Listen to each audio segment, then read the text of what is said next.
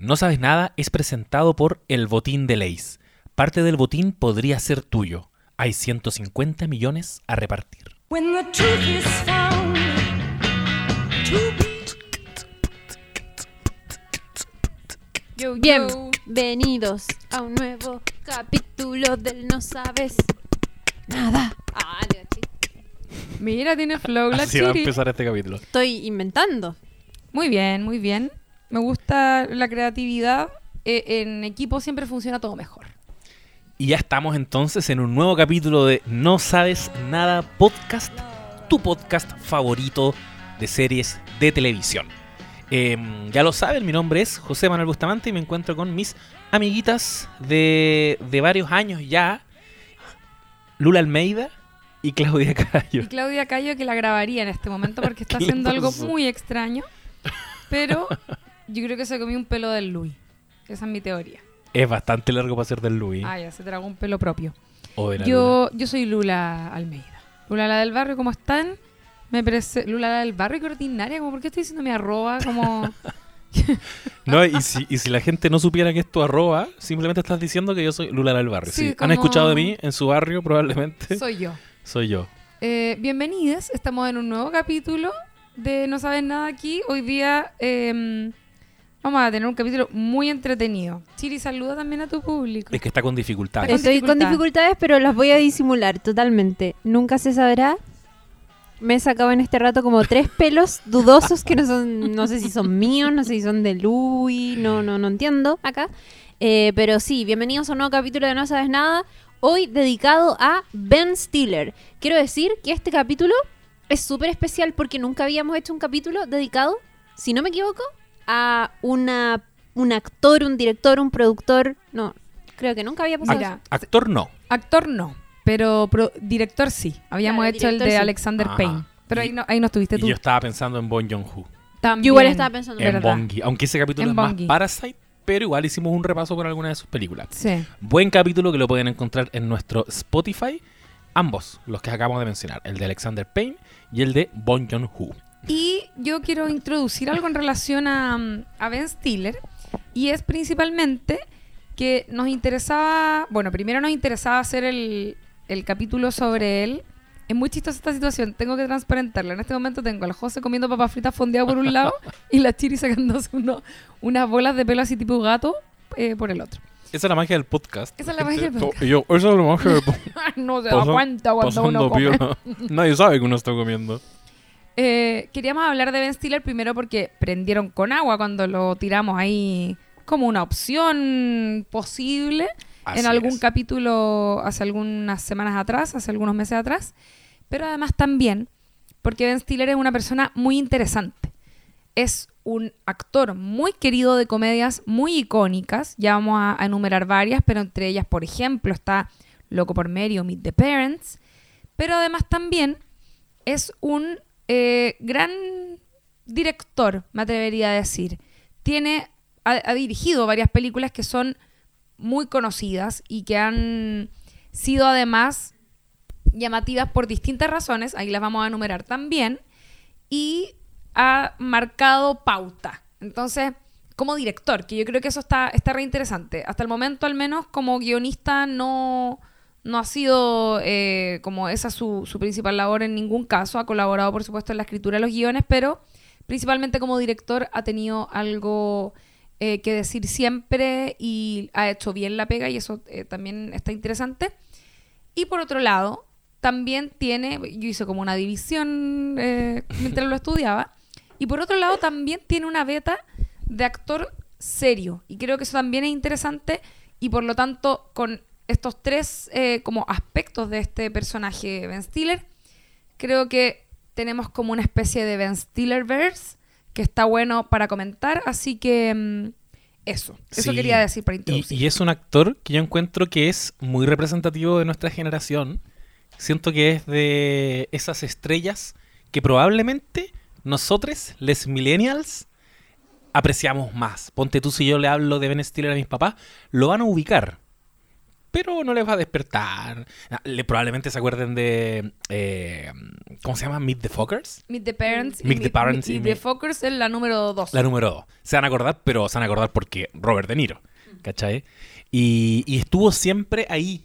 Como que siempre eh, había películas importantes de él, otras no tanto, pero siempre como que nos acompañaba. Siento que particularmente a nuestra generación. Si le menciono a mi hermano Centennial, eh, Ben Stiller probablemente tampoco lo encuentre tan relevante como si lo encontramos nosotros. Y para arriba igual, porque... Sí. mm, y ahí lo Ah. vamos a comentar. Él dirigió una película muy importante de la llamada Generación X, que es... Mi hermana tiene esa edad, tiene 40 o por ahí. Y esa generación, bueno, vio esa película muy probablemente, pero además también se rieron en el cine con Loco por Mary. Película Ah. que yo entré a ver al cine. ¿A un qué día- edad? Eso te iba a preguntar. A los 14. Me reí. Yo creo que nunca me había reído tanto en mi vida. Vi unos cocos masacrados por una cremallera y me impacté y lo pasé fantástico. Quiero decir que el fin de semana le conté a mi mamá que tenía que grabar eh, un capítulo de No Sabes Nada podcast sobre Ben Stiller y me dijo, no me gusta ese gallo, me gusta el otro. Y yo, ¿cuál es el otro? El otro. Y Solo yo, hay dos. Mamá, ¿pero sabes cuál es? Y yo, mamá, ¿sabes cuál es?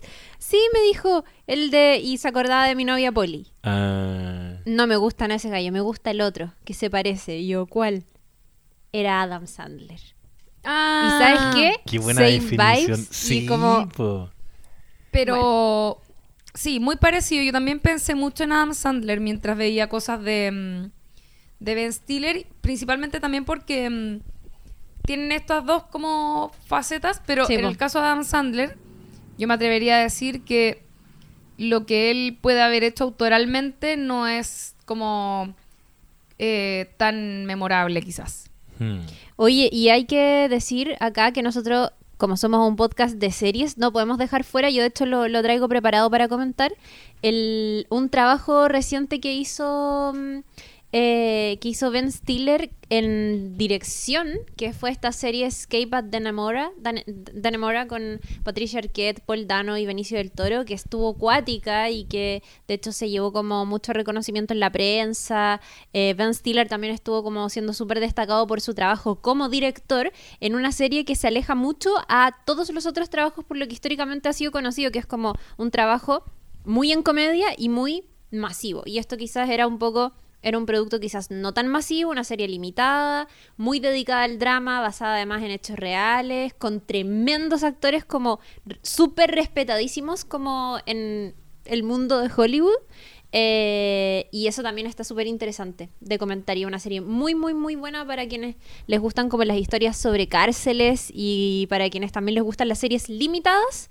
Recomendadísima eh, Escape at Dannemora. Oye, qué buena, qué buena, qué buen dato. Yo, bueno, pues, creo que podríamos partir comentando lo- los comienzos de, de Ben Stiller. Ben Stiller tiene, mm, no sé si querí eh, como que vayamos pimponeando. Ya, mira, solo decir que a mí siempre me llama la atención. Tiene 55 años, Ben Stiller. Sí. Yo pensé que era más viejo, que estaba más viejo. Ah, la dura. Sí, no sé por qué pensaba como, como que ya de pronto llegué a un eh, a un momento en que siento que todos esos actores que me gustaron mucho o que más que me gustaron mucho como que estaba muy acostumbrada a ver en comedias a fines de los 90, 2000, como que ahora me sorprendo de encontrar que en la actualidad están súper viejos. Y me pasa con los actores, pero también me pasa con músicos. Así como, no sé, eh, Flea, ¿cachai? O Anthony Kiddis, que es como, bueno, tan, tan, tan súper viejos. ¿cach- Viejos entre comillas, Sí. ¿verdad? ¿cachai? Una manera de decir. Pero, mm, ya, Ben Stiller tiene 55 años. Nació el 65 y acá una de las cosas que quizás como más curiosa de él es que él viene de una familia que estuvo siempre súper ligada como al mundo de la actuación y a los espectáculos. Ben Stiller em, eh, nació como entre cámaras, podríamos decir. Es hijo de Jerry Stiller, que de hecho murió hace muy poquitito, murió en mayo. Sí. eh, que, que es un destacado actor de comedia, reconocido y querido, entre otras cosas, para mí personalmente, Sí, por, sí. por ser eh, el papá de George Costanza en Seinfeld, que es un personaje que duró muchas temporadas. Muy divertido, además. Muy divertido. Que también muy, era, el, era el manager de Zulander. Claro, claro. Qué bacán. Eso pensaba, Sí. como qué bacán que haya podido invitar a su papá a un proyecto. Porque Zulander es como. Él, él, además de estar dentro, fue como productor, estuvo involucrado en esa película como desde otras eh, aristas también. Qué bacán que haya eh, Según yo, como casteado que, a su propio padre para que participara. Igual es muy reconocido. Mete, mete como a su amigo y familia en todos sus proyectos, me, me da un poco la impresión. En parte por esto que decía que es como el loco eh, nació y creció en un ambiente full del espectáculo, Mm. entonces, chao, como que tenía todas las manos igual un poco. Claro. Así que bacán. Eh, y solo aquí como dato curioso es que entró a estudiar a la UCLA, la Universidad de California en Los Ángeles, cine, pero se arrepintió y se devolvió a Nueva York, que acá lo hemos hablado muchas veces, como todo este contraste que existe entre el mundo de el espectáculo y la actuación en Nueva York y lo que eso representa y lo que representa Los Ángeles que es un mundo mucho más como de luces, muy de Hollywood, mientras que Nueva York es como como que muchas muchas veces a los artistas que viven y trabajan desde Nueva York se les toma como que se les respeta muchísimo Claro. más, son como más intelectuales, no sé qué. Más y cool, él más académico. y él, ve- él venía de Nueva York, él nació allá y se va a Los Ángeles a estudiar cine, se arrepiente, se devuelve a Nueva York y allá entonces empieza como e- en vez de estudiar algo académicamente, es como, filo, voy a trabajar, voy a tratar como de abrirme puertas solo por lo que tengo acá, que es un talento y un talento que, que ya tengo desarrollado, pero que tiene además mucho potencial de ser otras cosas. Y ahí empieza a tomar como varios proyectos y aquí la Lula, si, quiere, si queréis, podéis como empezar a hablar de sus primeros trabajos que eh, son recordados también como hasta ahora. Sí, bueno, Ben Stiller tiene mm, lo- como que obviamente ligado al mundo de la comedia, la mamá también es una actriz que, que hacía comedia, entonces eh, yo creo que siempre tenía ese toque a pesar de que... Perdón, yo estoy full comiendo papas fritas. tenía como todo este como background de comedia que yo creo que lo aplicó siempre a pesar de los proyectos como más serios que tenía, por así decirlo. Claro. ¿Cachai? Como que él tiene una bola así como media artística de su parte, pero la comedia es como que no se la pudiera sacar de encima, ¿cachai? Y él tuvo un tiempo, un programa que se llamaba The Ben Stiller Show, que primero tuvo temporada en eh, MTV y, fue como una temporada de, no sé, 13 capítulos. Y después ese mismo proyecto se lo llevaron para otro lado. No me acuerdo bien eh, para dónde, pero creo que fue a algún canal que ya no me acuerdo. Y ahí hizo otra temporada de Ben Stiller Show y como que filo, nunca le fue bien al Ben Stiller Show. ¿No era tan conocido o ya era conocido en Stiller? Para que le den el... El papá sí, po, pero Ah, no, pero el loco era como busquilla, po, ¿cachai? Y, y aparte hacía comedia, como que hacía imitaciones, tenía una imitación como a Bono que hacía todo el rato. Em, y esto te va a gustar a ti, Josecito.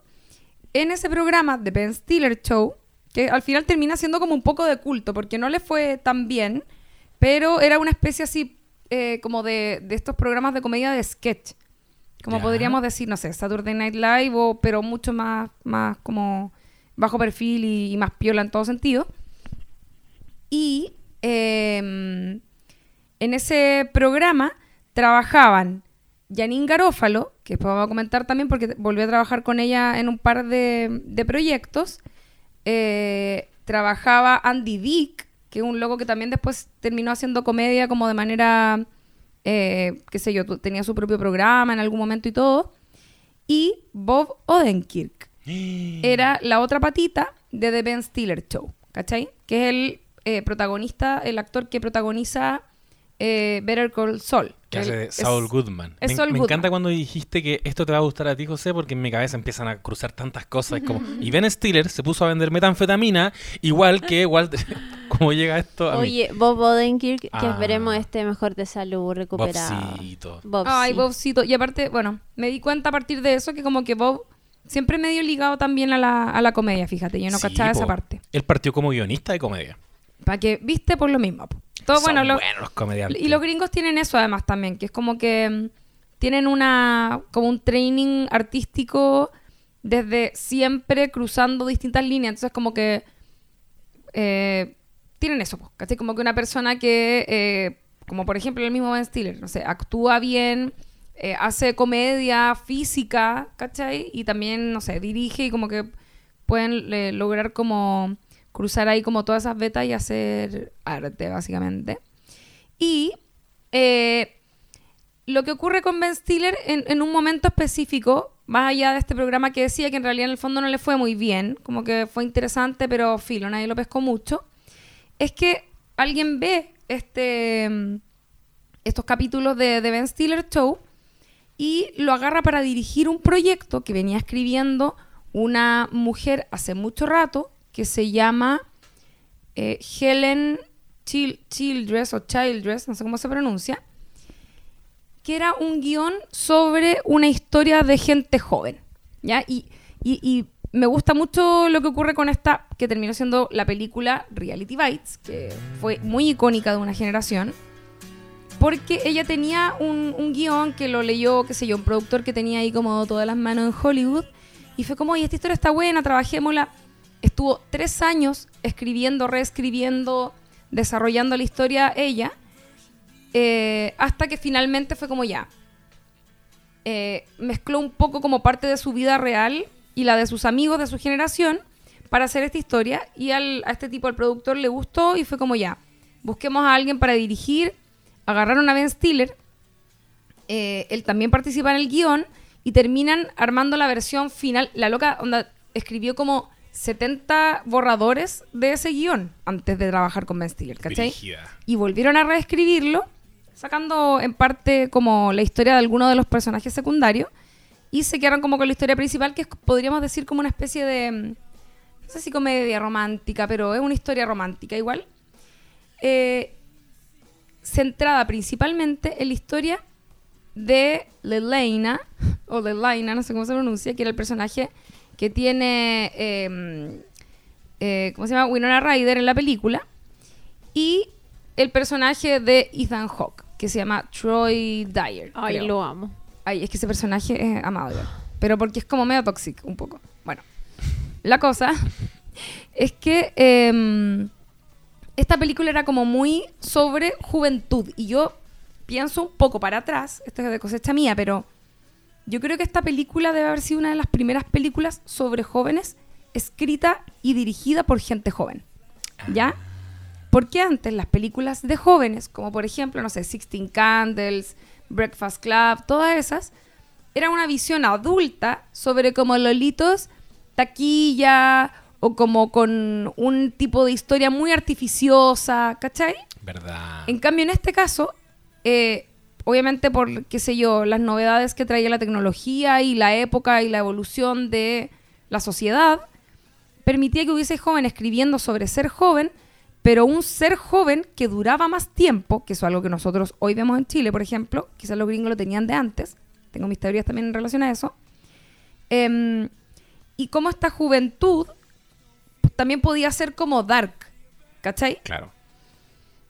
Juventud Como- como, tardía igual, ¿cachai? Como emo. como emo y también con atravesada como por problemas eh, que, que- que los separaban mucho de, de lo que ellos habían visto de sus padres, por ejemplo. Claro. Entonces, bueno, y voy a explicar de qué se trata la película porque siento que he hecho el manso preámbulo. Eh, esta película que se llama Reality Bites, eh, que llegó acá creo por el nombre de Generación X, Que es como Se trataba- mordidas de realidad, eso decía. es como Según mi precario inglés. eh, es un, hay un juego como de palabras ahí que es como pedacitos de realidad, pero Ah, a la vez reality bites es como decir reality sucks, ya como, como apesta, como Ah, vale callampa ya. un poco. La dura ¿Cachai? realidad era el nombre para Hispanoamérica. Claro. La Pero, pero acá llegó como generación X. En Argentina dice que. Ah, ya, en, Arge- en Chile también. Ya, es que acá dice como Argentina, generación X, Hispanoamérica, la dura realidad. España, Bocados de realidad. España, Bueno, hostia, tío, no me gusta mi vida. Haciendo caricatura. En esa, en esa, en esa película eh, contaban la historia entonces de Lelaina con eh, Troy. O sea, en realidad, en re- principalmente Lelaina, que es como una chica que se gradúa recién de la universidad. Estudió, me imagino, algo como tipo cine. Ella es documentalista. Y se gradúa con honores, ¿cachai? Y parten de hecho como con el discurso de ella titulándose con estos gorritos así muy gringo todo. eh, de ella siendo como muy clever, muy inteligente, pero hablando sobre que se viene algo eh, incierto, ¿ya? Y, y con eso parte. Y después te presentan a sus amigos, que son Troy, que es Ethan Hawke, que es como mino así full grunge, como descuidado, así como que no se le da el pelo, como ese tipo Un mino. sueño. Es como Kurt Cobain, básicamente. La Chiri lo ama mucho. Es Kurt Cobain, ¿ya? El, curco. curco. Y eh, el personaje de Janine Garofalo, que es Vicky. Janine Garofalo trabajaba en The Ben Stiller Show, lo había dicho antes. Y eh, es la mejor amiga de Lelaina en la película, que es una cabra como súper como promiscua y muy simpática y divertida. El- a todo esto, Troy tiene una bola como de músico... Es como realmente el curco. Es como un músico medio fracasado. ¿ya? Ah, ya. que no, que no sabe para dónde va su vida, nadie sabe para dónde va la vida.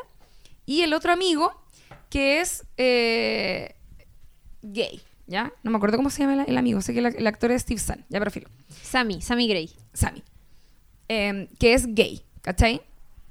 Y entonces cada uno tiene su rollo y como que te muestran un poco de sus vidas. Y es un panorama, eh, como que es una, un, un paneo, por así decirlo, a esta juventud nueva con otros rollos a los que tuvieron las generaciones Claro. anteriores. De hecho, tiene una cosa muy como Friends, podríamos decir, donde el rollo es eh, los amigos, cómo los amigos son la nueva familia, eh, cómo es separarse de la familia, no solo como de irse de la casa, sino que eh, como que no hay onda con la familia, por así decirlo, tus papás no te entienden, todo eso está en la película. Eh, ¿Qué pasa con el sexo casual? A propósito de esto que hablaba también de- del, del personaje que hace la Janine Garófalo, que es como una cabra que se acuesta, no sé, todos los días, todas las semanas con eh, gallos distintos y que después no vuelve a ver, ¿cachai? También hay mucho sobre VIH, ya se habla mucho sobre eso. Esto, película es del año 94, entonces viene saliendo de lo que fue los 80 y que todavía está muy potente el tema del SIDA. Eh, también hablan de qué pasa con las carreras profesionales, qué pasa con lo que estudiaste, con lo que no estudiaste, eh, en fin, como ver qué vas a hacer en el futuro. Em, y eh, esto que decía también como un poco del, del abismo generacional que existe entre ellos y sus padres. Entonces, como que la película es súper existencialista en un montón de sentidos eh, y trata como muy a pinceladas porque no lo lograron hacer profundamente para poder concentrarse, como les decía, en esta historia principal que finalmente ocurre entre Lelaina y Troy porque se gustan y no se gustan y ah, como ese tipo de historia que no es tan entretenida esa parte en realidad Eh, y se arma un triángulo amoroso con un personaje que hace Ben Stiller que es como un yappy, ¿cachai? Es como un loco eh, que igual es joven, no sé, debe tener 30, ¿cachai? Eh, pero trabaja como en una cadena de televisión y es como mega exitoso y conoce a la chica y como que, en fin, tienen un triángulo Me calza igual, con el perfil de... de- Sí, es muy, es muy divertido. Y, mm, y bueno, ocurre con esa película que terminó siendo un retrato de una generación nueva, po, ¿cachai? Claro. Que yo ahora lo pienso y siento que, así como igual vamos un poco quizás más atrás que los gringos en un montón de cosas, yo tengo la sensación de que el tipo de historia que se cuenta en esa película es algo que hoy podríamos, a- o, o hace cinco años en realidad, podríamos haber dicho de los millennials, por ejemplo Mm, que es como esta nueva generación que es desprendida, que no tiene un futuro claro, que a los 25 está en nada y sus papás a esa edad a lo mejor ya están como con guaguas, ¿cachai? Como muy... eh, siento que es, es mucho eso. Acá en Chile la generación X fue distinta. Mi hermana es de la generación X y es como... Ya, igual también habían cosas en común porque les gustaba el grunge, pero en el fondo es gente que igual fue más tradicional, un poco más apegada a la familia y a los roles tradicionales, ¿cachai?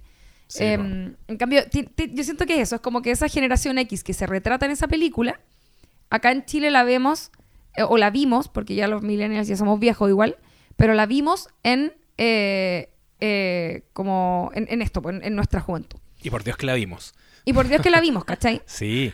Y Ben Stiller dirige esta película teniendo como 28 años. Entonces era un joven con una guionista que además él como que le invitó al set para que estuviera todo el rato ahí hablando con los actores y todo. Y hicieron esta pega como de retratar muy fielmente entonces esa generación.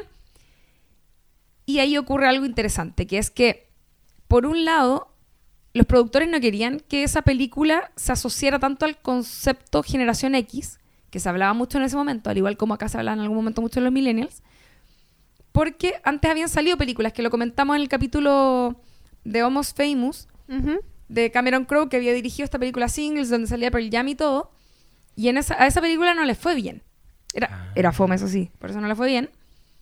Eh, pero eh, esta película evidentemente iba como por la misma escena, entonces a ellos como que les prohibieron de hecho hablar de generación X en las entrevistas. Onda, no hablen de eso, como que filo, promocionémosla como que es para todo público. Y cuando la gente vaya al cine se va a enterar que la wea sobre la generación X, obviamente, ¿cachai?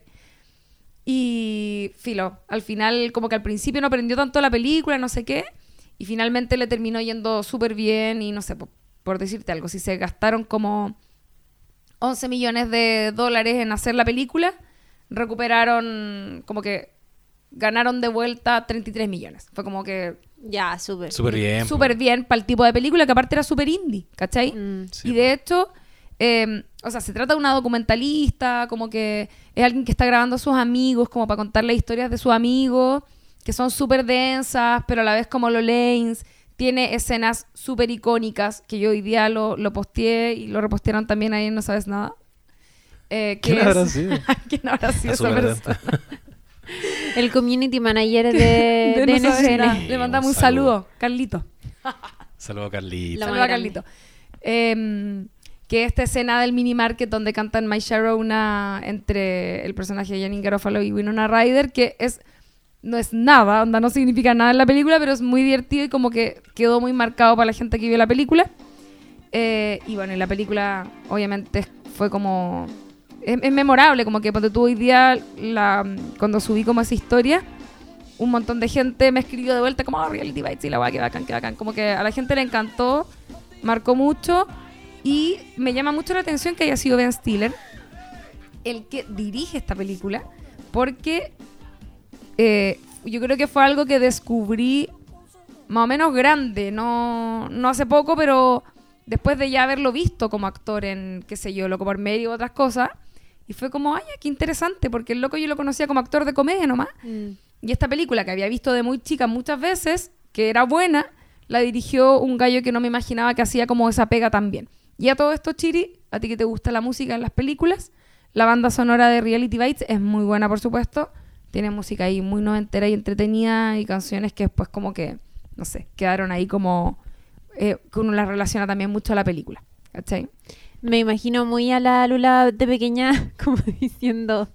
O sea, no, no es el caso, pero ahora que dijiste, bueno, descubrí esto de grande, y me imagino el caso contrario, como onda. Lula a los 10 años. Qué buena esta película de Ben Stiller. Gran beta de este comediante. que Amigos, desde siempre hoy matea. Perdón, pero no puedo dejar pasar un momento más. Esto es como un arrebato que me dio de repente.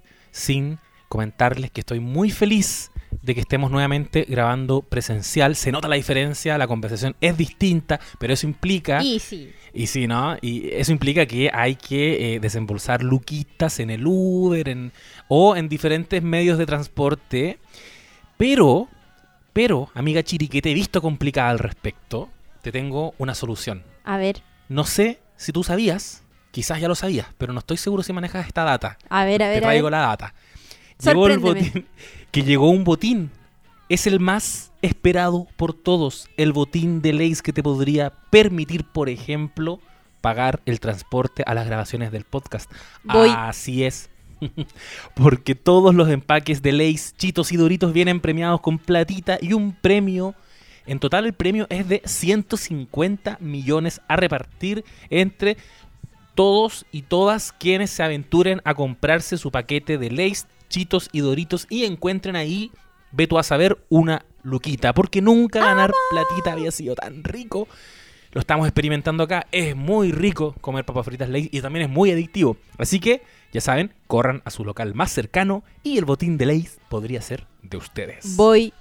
No, en verdad, qué bacán haber estado presentando estos últimos capítulos de No Sabes Nada Podcast gracias a la campaña del botín de Leis, que Sí. la amo, Es- la amo, porque es- además me encantan las papitas. Los capítulos. Sí, además. Por que- si no ha quedado claro.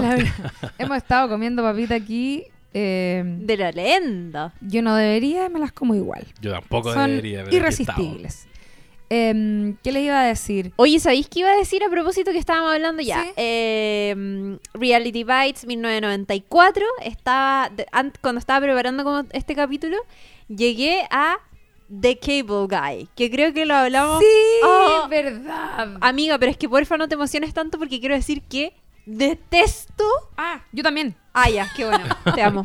Me emociona poder decir que la detesto. Por eso tenemos un podcast juntas sobre que. ¿sabéis qué? Me desespera a un nivel superior de Cable Guy. Y onda... No, no, no. Yo nunca la he visto. Amigo, no la veáis. ¿Sabéis ¿No? qué? Es desesperante. De hecho, el nombre en España es Un loco a domicilio. Y en Hispanoamérica es El Doctor Cable. Pero en Argentina, Perú y Chile se llama El Insoportable.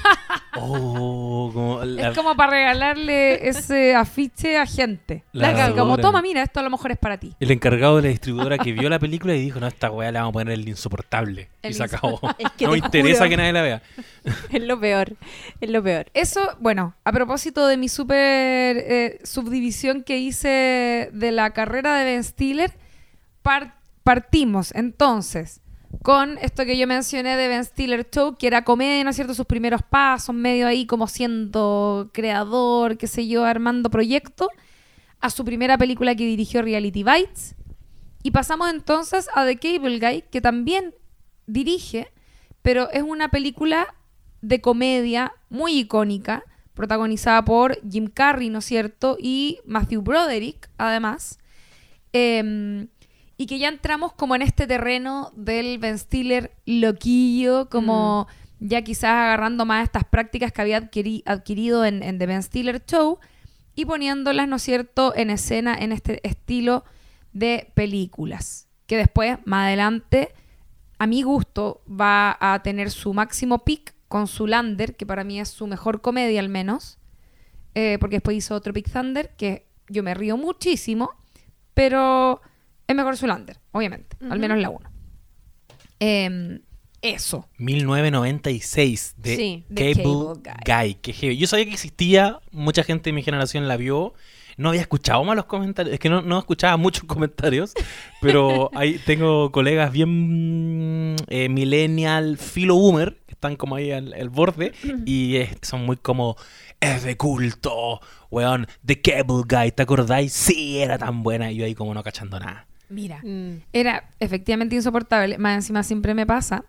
A mí, yo soy muy fanática de una banda que se llama Jefferson Airplane. Es mi banda favorita. Lo sé, la otra vez, o sea, hace mucho tiempo cuando estábamos desconfinados vi una polera en Forever 21 y pensé, debería regalársela a la Lula. Pero eh, después y ahora y con las semanas se me entró la duda y no sé si era Jefferson Airplane o...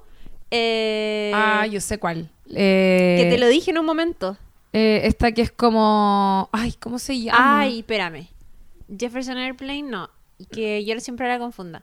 Hay otra que es... ¿Es algo con Airplane también? No, es una que son nada. como... Que, donde estaba este músico como Jerry... Ay, ¿cómo se llama? Yo sé a lo que te refieres. Sí, yo sé que tú sabes. Que es la, lo de las poleras así como con esa teñido como psicodélico. Que es muy gringo. Sí, sí, sí, sí, sí. sí. ya no me acuerdo el Ya, nombre, whatever. Pero no importa. Bueno, y me gusta mucho Jefferson Airplane y siempre es como cuando le contaba a alguien antes al menos, como hoy me gusta mucho Jefferson Airplane y ponía la canción que a mí me gustaba, que es Somebody to Love. O sea, es una de las canciones, la más icónica, entonces siempre es como una forma de decirle a la gente, ¿este es Jefferson Airplane? Me decían, ah, sí, buena, pues como de Cable Guy. Y yo No. como, ¿qué pasa en The Cable Guy? Y me mostraron la escena y es como insoportable. po. Te mataron. Insoportable. Onda, lo odio, como que ahora, ahora en mi mente está esa versión que, en fin, es como divertida porque eh, la vocalista tiene como mucho vibrato en esa canción Entonces Jim Carrey hace una imitación como insoportablemente en vibrato de la canción, ¿cachai? Sí, es terrible. Y miren, solo para quienes no saben de qué se trata, o capaz que por ahí la han escuchado o han visto el afiche, eh, efectivamente la película está protagonizada por Jim Carrey, que interpreta a un como instalador de... como el loco que te va a instalar el cable cuando tú contratas el servicio y te cambias de casa. Y eh, la película además está protagonizada por... em, Matthew Broderick. Matthew Broderick, que él es como eh, un loco que acaba de separarse después de una relación así muy larga con eh, Robin, que es el personaje que hace Leslie Mann. Y entonces parte de ese quiebre emocional implica que él se vaya, de la- se separen así totalmente y se vaya a vivir solo y llega como a su nuevo apartamento con todas sus cositas, con el corazón roto y qué sé yo, y tiene que instalar el cable. Entonces llama a la compañía y un día llega este sujeto muy en el espectro de Jim Carrey como de sus personajes a instalarle la weá. Eh, y nada, y tienen como súper buena onda, eh, ter- terminan teniendo como una cierta vibra entre los dos y empiezan eh, a salir como amigos, ¿cachai? Em, y nada, pues tienen como súper buenas experiencias. eh, pero de pronto Chip, que es el personaje de Jim Carrey, empieza a tomarse esta amistad y este nuevo lazo demasiado en serio. Ah, Demasiado en serio. Es ya. como- Weón, José, vos sois mi amigo de verdad. Onda, esto es serio, ¿cachai? Y es como muy intenso. Entonces yo trato como de ayudarte en todo lo que puedo y nuestros compromisos son reales. Entonces vos no me vayas a cancelar porque esto es una amistad Es como, en serio. es como el paradigma ¿cachai? de la que existe un poco en el cine, pero como en las relaciones amorosas, de que una... Y quiero decirlo así porque generalmente es como una mujer que se obsesiona con él y, y es media femme fatal y termina volviéndose peligroso. Como que esta weá escaló demasiado. Escaló demasiado y muy rápido. y es como literal el weón que te fue a instalar el cable. Al que no conoces mayormente. Y, y es Y- muy Matthew Broderick el otro personaje. po, Weón, y a ti te papel. empieza a caer y a desesperar tanto como este personaje de Jim Carrey, que, mm, filo, la película sigue avanzando y todo, y empieza a ser más desesperante aún cuando el personaje de Jim Carrey le empieza a caer bien a todo el círculo de este Ah. otro loco. Y este loco está totalmente desesperado por la ansiedad de su nuevo amigo. Y como que todo llega a un punto en que el insoportable para el resto empieza a ser él. Por no Ah. entender como... oh, Como bueno, weón pesado. Sí. Como weón, sí es tan simpático, Chip. Pero bueno, es... Chip Ah, es bueno. Oh, qué buena. Sí. ¿Sabéis qué? Me dieron ganas de verla así, contra todo pronóstico. La voy a llegar a ver. Debe estar por ahí en alguna plataforma, quizás. Creo que la he visto. Yo la vi hace poco, creo que en Amazon. Sí, parece que está. Creo, Pero- que, creo que está por ahí. Y el afiche que estoy viendo acá es como Jim Carrey siendo Jim Carrey en los años 90. Y como un psicópata. Sí. Igual. Sí, totalmente. Bueno, después lo que ocurre con. ¿Sabes que me, me acordé de algo? Perdón por ser tan dispersa, No, pero como dale que nomás. siento que si no lo digo, como que voy a haber mentido antes o como que hubiese parecido que no estudié, pero sí estudié, pero tengo mala memoria. Estudiaste, me consta, sí. Que eh, Ben Stiller llegó. es que es demasiado al comienzo, perdón. Llegó a esa serie que dirigió porque el loco hizo un corto para SNL, para Saturday Night Live, y como que Ah. le quedó muy bueno, o algo así, como que algo hizo que le quedó muy bueno, y dijeron, como, oye, como en el fondo le dieron una serie, ¿cachai? Sí, po. Ujú. Entonces el loco, en fin, como que por eso había llegado. Obviamente, yo igual hasta cierto punto siento que el loco tenía todas las manos por sus papás y todo esto que contaba, como que em, no estoy diciendo que no tenga mérito, ¿ah? pero creo que igual obviamente tenía mano, ¿cachai? Tenía mano como para poder de- desarrollar su talento. Probablemente ahí conoció a Bob Odenkirk, que él escribía para Saturday Night Live entre Ah, sí, los 80 y 90. De hecho, ha hecho cosas más con él, además de Ben Stiller Show, porque él tenía, se me había olvidado, Bob Odenkirk tenía un programa o algo con el loco, con Fiunke Sí, de Arrested en Development. Netflix, ¿no? Ah, es que Pero yo, eso es la versión nueva. ya, yo no cachaba que hay otra. Oye, estamos, estamos hablando de algo que nadie sabe, que es que yo tampoco me acuerdo cómo se llama. Lo vamos a buscar, lo vamos a buscar. Pero Perdón, que están... Bob Odenkirk, el Better Call Saul, Sí. eh, él tenía como un programa o algo con el Fiunke. To- Tobias con, Fiunke. Con Tobias Fiunke de Arrested Ah. Development. Y se llama, y se llama, No cacho, amigos. lo vamos a buscar inmediatamente. Yo- Mr. Show. No, no sé si se llama así. Mr. Show, serie de TV, sí. ¿Esa es? Ya. Ya, bueno, en fin, tenían una cuestión juntos, eh, y, es- pero esas son otras personas que no nos importan ahora. Estamos Es que a mí siempre me importa Bob Odenkirk. Bob Odenkirk, obvio, es que es muy querido. Bueno, la cosa es que, eh, en fin, Ben Stiller siguió siendo muy Ben Stiller para sus cosas, siempre como actuando en un montón de, de proyectos de distinta, como harta comedia, pero de todo, ¿cachai? Siempre. Y de hecho tiene, no sé si ustedes se acuerdan cuando vieron Friends de nuevo, pero hay un capítulo en que sale y es muy chistoso, que es eh, un pololo de Rachel, cuando Rachel está terminada con Ross, que es como, o, o parece que no sé si habían salido ya con Ross, que el loco era como violento. Como Sí. que... mm, Tenía nadie- problemas con la ira. Sí. Era como ir así. tenía problemas de control de ira y solo Ross le había tocado verlo y nadie le creía a Ross y como que es muy chistoso ese capítulo y es ese Ben Stiller, el, el- loco iracundo. Y luego ocurre esto que mencioné antes hace mucho ratito atrás, que es que protagoniza la película probablemente más icónica de los hermanos Farrelly, ¿no es cierto? Que es eh, There's Something About Mary, Loco por Mary. Protagonizada por Ben Stiller y por Cameron Díaz, que también fue como un rol muy importante para ella. Ella obviamente había salido en la máscara con con, Con Jim Carrey. Jim Carrey, ¿no es cierto? En, de haber sido el primer papel que hacía esta loca, así ella antes no era famosa. Y el Loco por Mary dejan patá. Pedazo de dupla, Mm. los Farrelly también se ven haber forrado de lo lindo. eh, y una historia realmente muy chistosa. Yo no sé si las personas que están escucha- escuchando esto habrán visto Loco por Mary, pero básicamente una película que se trata, que comienza muy bien además, porque comienza en el pasado. Con, cuando comienza el pasado o va atrás en un flashback, pero te cuentan la siguiente historia. Hay un tipo que es Ted que eh, como que se empieza a acordar de una ex polola que tuvo o una chica que le gustaba en realidad en el le colegio. gustaba, Sí, le gustaba, no alcanzaron a concretar. Que le gustaba en el colegio, que era Mary. Y Mary era Cameron Díaz, muy bonita, es muy chistoso porque tienen frenillo en este flashback, ¿no es cierto? En este raconto que hacen para contarte el, el backstory entre ellos. Eh, se ven muy Lolanes, ¿no es cierto? Como en el colegio.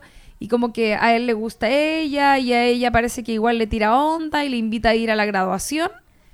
Y ocurre que él mientras eh, es- va al baño antes de, de partir a la graduación, él se eh, aprieta, se cierra el cierre de su pantalón sobre su eh, escroto, básicamente. Se, ap- se aprieta el escroto con que el es cierre. en realidad algo que ocurre. ¿Te ha Es pasado? algo que ocurre. Por eso es importante Es ponerse calzoncillos slip gruesos de algodón. Amigo, No ¿te ha sé. pasado en serio? No sé si eso. Sí, alguna vez me tiene que haber pasado, pero pero sí, poquito, no no, no como lo muestran en la película, pero como No, en el- la película. el- alcanzáis a devolver el cierre. Como, ah, con- En la película No. lo cierra hasta arriba. Y es muy chistosa toda esa secuencia. y la encuentro de un nivel de comedia. Esa película es muy chistosa. Y bueno, la película fue un hitazo así ya. Bueno, en fin, a todo esto. Ted eh, pasó esta situación, entonces eh, fracasa su graduación, por supuesto. Se lo tienen que llevar a urgencias, qué sé yo. Y finalmente Mary nunca más la vuelve a ver porque habían salido del colegio, por eso está en la graduación. Y años, años, años después, él como que se entera que ella vive en Miami, no sé dónde, y la va a buscar y hace todo por como encontrársela de nuevo y empezar a salir con ella. Y, eh, en fin, en el camino se da cuenta que todos los ex de Mary, o todos los hombres en realidad que se cruzan con Mary, están enamorados de ella y como que se vuelven locos por Mary. Eh, esa película, como digo, dejó patada. Yo la vi en el cine, me acuerdo muy bien, me reí como loca. Nunca me había reído tanta, eh, tanto en mi vida, yo creo. ¿Ustedes L- se acuerdan cuando la vieron igual? La escena del gel, que es como... Eso tienen... Eso, ¿sabéis qué? Cuando estábamos como revisando filmografía de Ben Stiller, tiene mucho, es como mucho este actor de las escenas icónicas. Entonces Sí. como que ya está Ah, esto, pero sí, ponte tú en mi novia Polly, yo pensé al toque en la escena del baño, donde Ya. está como que le da una cagadera y aparece Sí, como este... el hurón. el hurón, no sé qué era, iba a decir un bicho. cancelenme. Eh, o la del restaurante donde está todo sudoroso. Tiene mucho eso, es como... Cuando baila, esa es la escena cuando baila, es genial. Es maestra. Yo me acordaba de y el estadio. pantalón también, El ¿cachai? estadio en Santiago de Chile. Celito ahí no Cae- es Es, es Matt, Catellente. Dy- Matt Dillon, ¿no? No, no, no. Matt es, Dillon. Es. Ah, sí, pues es Matt Dillon. No, mentira. Sí, es Matt Dillon. Es Matt Dillon, pero no está con él, está con el otro loco. Con el que Ah, anda con muletas. Que es. eh, le dice. ¿Qué construiste tú en Chile? Porque como que tan- son puros mentirosos los, los estos como tipos que, que rondan a Mary en la película. Son puros mentirosos que están todo el rato tratando como de cuenteársela y como que inventan vidas paralelas, pero en Claro. verdad son todos unos perdedores. Y uno dice que es arquitecto y es como, ay, sí, ¿qué has hecho tú? Bueno, yo he trabajado principalmente en Santiago de Chile, como en esa época un país que nadie conocía. Nadie va a saber que estoy Nadie mintiendo. va a saber que estoy mintiendo. Y como, ah, eh, ¿y qué es lo que hiciste? No, el estadio, no sé qué. Le dice, ah, tú construiste el estadio olímpico. El estadio olímpico. Y le dice, no, al ladito, las torres Celinto chistosa. Santiago, Chile? Twice last year. Which building's yours? Are you familiar with the soccer stadium? Did you build the Estadio Olimpico? No, just down the street, the Celinto Catellente uh, Towers. Celito Cantiente. Oye, Peter Farrelly terminó dirigiendo Green Book. Sí, po. Sí, ¿Es el mismo? Es el mismo. Mira, eh, ustedes sabían, me estoy enterando ahora. No, no quiero poner la Sí. nota dark, pero no, está no. medio un poquito funaki. Está un poquito funado, sí. ¿quién? fu- ¿Farrelly? Sí, Farrelly. ¿Y por qué?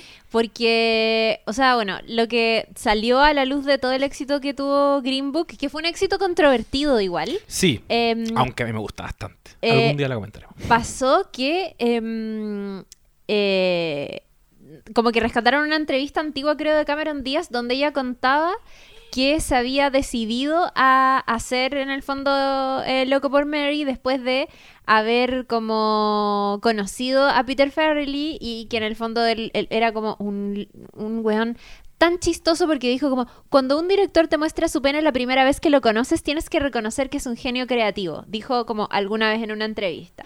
Y a propósito de eso y Me Too y toda la época como Green Book que filo no tenía era una película que no tenía nada que ver con el Me Too pero que estaba justo en esa época Sí, em, salieron como estas declaraciones antiguas y, y- y Peter Farrelly terminó reconociendo que era algo que hacía, que hizo muchas veces y que claramente más de estaba 500 mal. veces. Y que, claro, y que el weón pensaba que era como divertido, Sí. eh, pero no. Pensaba Oye. que estaba siendo gracioso, pero lo cierto es que ahora me siento avergonzado. Lo siento mucho. Era un idiota. Oye, eso. Bueno, hay un. ¿Ustedes han visto esas outtakes de The Office cuando Michael Scott, o sea, el Steve Carrell le muestra el pico a Pam? Ah, pero con el dedo. No. ¿Qué? No, como un blooper. What? Como que ella tiene que entrar en una escena en la oficina y el guanta como en pelota. No he visto eso. Pero Ya. eso es accidental, supongo. No. Es que ¿sabéis lo que pasa? Ah, bueno, por algo el Me Too fue tan eh, como... Nunca he visto eso, me siento pésimo. es que el- Es que no quiero, no, no, no puedo soportar la idea de que se me caiga Steve Carell. Ya, pero igual lo hacen, es que, ojo, Ayuda. lo hacen no con ella en privado, sino que están Ah. grabando y están todos cerca, lo cual lo hace igual de raro. Mm. Pero en el fondo, eh, quería decir como por eso el, el movimiento Me Too fue tan cuático en todo sentido, porque los les actores son personas que trabajan con el cuerpo, Mm. les directores son personas que te Sí. piden que hagas cosas. Sí. Entonces, es muy común que eh, como que ocurran ese tipo de cosas porque los límites son demasiado difusos, como que Sí, nunca sabéis cuando es como profesional o no, o qué onda, ¿cachai? Claro. Entonces, Además es que un tema. Muchas veces se utiliza el argumento como de, ay, no eres un actor totalmente desenvuelto porque tienes rollo con que yo te toque esto. Claro. ¿cachai? Como que, O con mostrar tu cuerpo, Claro. o con... Sí, pero son lógicas que yo creo que de a poquito se han, se han ido abandonando o al menos hay más conciencia al respecto porque igual, puta, eh, es otro año, son, otras, son otros años. Recordemos que a Winona Ryder esto mismo le pasó en el rodaje de Drácula de Bram Stoker con Gary Oldman. O sea, y acá en Chile, en las escuelas de teatro, Sí, si es po. que no te sacáis la, Sí, la ropa en la primera clase, casi que te decían que no teníais pasta para ser actriz. Y sabéis que lo de mostrar el pene es como una historia súper repetida. Louis Mm. C.K. fue funado por eso, ¿cachai? Por el, Sí, porque el weón hacía literalmente eso. Y por masturbarse igual, si era más- un poco más... Sí. Iba más al extremo todavía. Sí, claro. Sí, eh, hay un tema con eso. Yo creo que mm, lo importante de, de todo esto es como que se hable finalmente. Cuando no se hable, cuando no se habla, perdón, en ese lugar como tan confuso, es cuando se vuelve, eh, o sea, eh, se da espacio para que hayan comportamientos realmente problemáticos. Cuando lo habláis podéis separar bien la agua y decir como ya, esta persona, eh, qué sé yo, tiene buena o mala intención, en fin. Claro. Bueno, pero después de la depresión que le acabo de provocar a José Manuel Bustamante por decirle que Michael Scott era medio O depra, sea, la- mis búsquedas en este momento en Google son Steve Carrell muestra pene, Steve Carrell A outtakes. Este- Necesito que esta weá se aclare ahora ya. Espérame, Steve yo Carrell. se los voy a eh, mostrar después. Yo lo- Blooper, Dick. ¿Por qué eh, me eh? Pines on the shows Pines to Pam. Ah, no, yo lo pongo en Yo español. lo, yo lo he visto porque he vi- lo he visto muchas veces porque mi pareja pone como bloopers de The Office demasiado más seguido de lo que puede ser Ah, considerado normal, yo diría. Yo, yo tengo la siguiente tesis, que es que quizás es la escena donde él hace así con el dedo. ¿No es eso? ¿Se No, no, no, porque es un momento en que él está como en la oficina. Igual está haciendo algo como cambiándose de ropa en la escena. No me acuerdo qué capítulo era, pero es un- en un contexto así, pero él como que le muestra el pene. Le muestra el pene.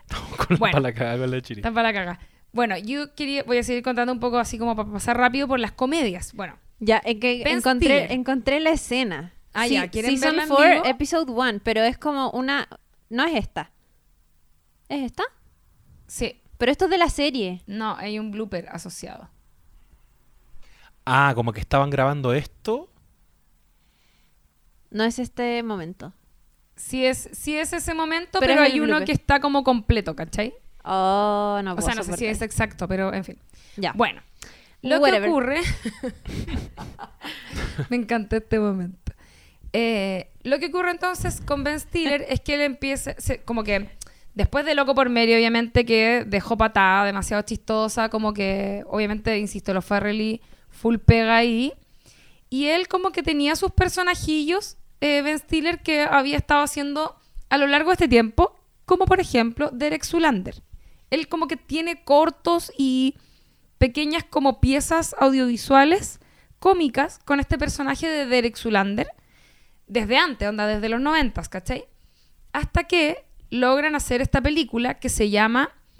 Perdón, a ver, acabo de mentir. Nos queda ahora, o sea, bueno, hizo hartas cosas, pero Zulander deberíamos pasar ahora, ¿no? Ya, mira, Solander, perdón, la hizo el 2001, pero quería decir, antes había hecho, además también, eh, antes de, de pasarlo como tan por encima, había hecho eh, Meet the Parents, ya que esta Ah. película donde hace de Greg Fokker y eh, también está Robert De Niro, como había dicho en algún momento. mm, ¿Es anterior a Zulander? Es, es un año antes de Zulander. Y a esa película también le va muy bien. Entonces, como, ay, este loco es muy divertido, todos lo quieren. Aparte, es como, es medio raro físicamente, pero simpaticón, la, la gente lo quiere. Y logra hacer entonces esta película con este personaje que él ya tenía de antes, que es Derek Zulander, el supermodelo eh, masculino tonto, ¿no es cierto? Y Zulander es así que deja pata también, porque además de protagonizarla y dirigirla a él, es una de las películas más chistosas que he visto en mi vida. También me acuerdo muy bien cuando la fui a ver al cine y me reí caleta y como que, no sé, casi muero de tanta risa que me dio. Ahí Es él participó en parte como guionista, como les decía, porque él es co-creador entonces como de toda esta historia. ¿Ya? Eh, ¿Qué quieren decir de Zulander? ¿Quieren comentar algo? Es que sabéis que yo lo encuentro demasiado chistosa. La escena de la bencinera. Y bueno, en general, como que toda la película la encuentro tan ridícula. Como que, no sé, siento que cuando la veía me daba risa como de- de- el peinado, ¿cachai? Como que desde el peinado en adelante ya todo me parecía demasiado explosivo. Y Owen Wilson como este, porque además ahí son como se, se produce como un antagonismo interesante que es como que uno es el moreno y de pronto es desplazado por el rubio, Joven. ¿cachai? Como Claro. que Derek Zulander Claro. era un modelo con trayectoria que se había ganado todos los premios todo el tiempo. De hecho, así parte crea la historia que, que hay como un premio para los supermodelos. Y llega Owen Wilson, que es como el modelo joven, se supone. Como nuevo, rubio, medio hippie, así como que anda en lombo, no sé. Y el que la cara de Owen Wilson como de matador, como que Sí. bueno, es muy gracioso. Y como que le dan el premio a él, pero Derek Zulander se para igual. Van a decir el ganador y como que Derek Zulander asume tanto que él va a ser el ganador de ese año nuevamente, como siempre. Y dicen al otro y es como... no- ni se da por enterado, como que llega al escenario, ¿cachai? Y pasa vergüenza y después todos como que se ríen de él y lo humillan. Y en fin. Y ¿Cachai está... que- ¿Mm? No, perdón, que yo debo haber visto Zulander muy pequeño, porque este es del 2001, 11 años, y como que no enganché con la película, no, no me desternillé de la risa, pero cada vez que la mencionan y cada vez que me pongo a revisar imágenes, como que siento, tengo que ver esta weá de nuevo y reírme mucho. Porque creo que me, me río ahora, ¿cachai? Por favor, onda, llega tu... Y- Ah, no, pero no está en las plataformas, yo busqué. ¿En serio? ¿No Mm. está? está? Pero es tan buena. Pero, Pero- debe estar en la- cualquier lado. y siento que este es como lo mayor, como que en el rango actoral de, de Ben Stiller, siento que está como dándolo todo. Todo. Y no sé si hay algo más como histriónico, como más escuela Jim Carrey que le podéis ver a, a Ben Stiller. Es como, Es weón, verdad. esta es su cara. Bueno, la película trata, por supuesto, entonces de Derek Zulander, que es como este supermodelo y la cuestión, que es desplazado, que ya está viejo, qué sé yo, se le perdió, perdió su, su momento. Y lo que ocurre es que lo secuestran un diseñador de modas, que es interpretado además por Will Ferrell, que es Mugatu, y que, y que lo secuestran. O sea, como que le dicen que lo van a contratar por la pero como que lo secuestran y le hacen un lavado de cerebro para entrenarlo para que él asesine al primer ministro de Micronesia o algo así. Y la cosa es que, eh, y como que cuentan una historia muy chistosa que es como que todos los asesinatos a magnicidio y weas que han habido antes en la historia han sido modelos. Entonces te muestran como unos videos así como en blanco y negro. Onda de quién mató a, a John F. Kennedy, de quién mató como a Lincoln, ¿cachai? Y son puros modelos que en verdad son Derek Zulander, pero como disfrazados, ¿cachai? Como con cara de modelo matando como a los locos. Y, y como que le van a poner una canción en un momento como exacto, que es como una... no sé, no me acuerdo que es como, creo que es la presentación de la nueva línea de Mugatu y como que invitaron a este primer, invitan a este primer ministro y le van a poner la canción y ahí él se le va a activar, el lavado cerebro y va a matar al loco, ¿cachai? Y lo entrenan para eso, en fin. Y él no se entera, ¿cachai? Como que lo llevaron a un spa, pero en verdad está como le están haciendo lavado cerebro. La cosa es que eh, en toda esta película, además, que es lo más entretenido de verla, está lleno de cameos de estrellas muy famosas. ¿Cachai? Como que, no sé, sale como Puff Daddy por decirte algo y salen todas las actrices. Victoria Beckham, Claro. Winona Ryder, Natalie Portman, Paris Hilton, David Bowie, Lenny Kravitz. Sí, po, Mila David- Jovovich. Sí, po, ella, tiene personaje. Ella es un personaje que es como la ayudante de Mugatu. Y, Justin Turó. Y David, Katinka y Gambon Kimbi. y, y David Bowie también es un personaje. Es como hacen un como un dance-off, así como una pelea, pero de baile, como quien baila mejor, que es muy chistosa. Y él es el juez, es como el, eh, o sea, como el árbitro, ¿cachai? Eh, en fin, es muy chistosa. Y La otra vez, no sé si dentro del podcast o fuera, nos tú te acordaste que Justin Theroux era Sí. es el, DJ. Es el Evil DJ y además fue el guionista de Zulander 2. Ah, mira. yo la dos no la visto. ¿O no? ¿Estoy mintiendo? ¿O solo de Tropic, Tropic Thunder? Thunder sí. Es el guionista de Tropic Thunder, eh, pero ¿por qué dije que el, quizás estoy mintiendo? Bueno, en todo caso, eh, Zulander 2 es como el hoyo, así que no la vean. Eh, bueno, la película fue demasiado chistosa, eh, le fue muy, muy bien. Yo la vi, yo me acuerdo, la fui a ver al cine, era más o menos grande, yo ya debo haber tenido por lo menos unos, a ver si salió el 2001, yo tenía por lo menos unos 16, 17 años. Eh, entonces la fui a ver al cine y, en fin, onda, es muy chistosa. Y después de esto, Oye, yo quiero decir muy cortito que Diga. para Ben Stiller, haber eh, trabajado con David Bowie fue el punto más alto de su carrera. Dice Mm. que no podía creerlo cuando se enteró de su fallecimiento. eh, y eso. Altísima emoción para Ben Stiller haber incorporado a David Bowie, a quien yo creo que después le hizo una película entera en homenaje. Ahí la dejo. Ah, por estar La- hablando por... Ah, por sí, tenías razón, tenías razón.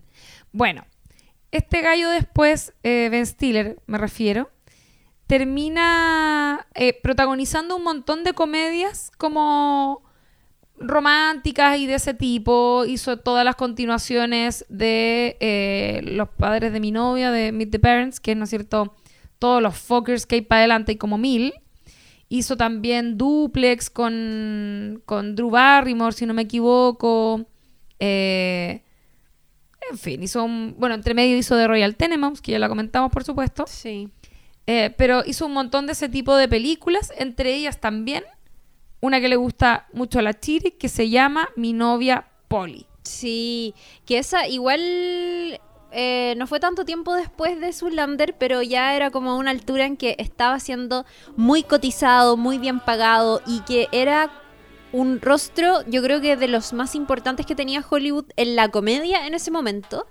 Eh, y que además tiene la posibilidad de coprotagonizar con Jennifer Aniston, que estaba eh, a punto de terminar Friends, o sea que ya llevaba 9, 10 años siendo muy, muy, muy, muy popular por esta sitcom, una de las más vistas en Estados Unidos. Y, y protagonizan esta comedia que, al igual que mm, eh, Loco por Mary, tiene dejó, es una película que siento dejó muchas escenas icónicas Sí. graciosas. Eh, y que son también icónicas como del mismo Ben Stiller como actor de comedia. Eh, y ahí era lo que mencionaba yo de, no sé, pues esta escena donde Polly invita eh, al personaje de Ben Stiller, a Ruben, eh, a, a un restaurante, creo que era como étnico, Sí, como indio, una cosa así. Claro, creo que, creo que era como. Lo que ella dice creo que es como étnico. Y étnico es muy gracioso porque significa que comen en el suelo, parece, que tienen que comer con las manos, es como volviendo a las raíces y con unos colores y una decoración así como acuática. Y, mm, y bueno, y, y pasa que no le cae muy bien eso al personaje de Ben Stiller y empieza a sudar de una manera pero muy terrible y ahí está Polly como sin cachar nada.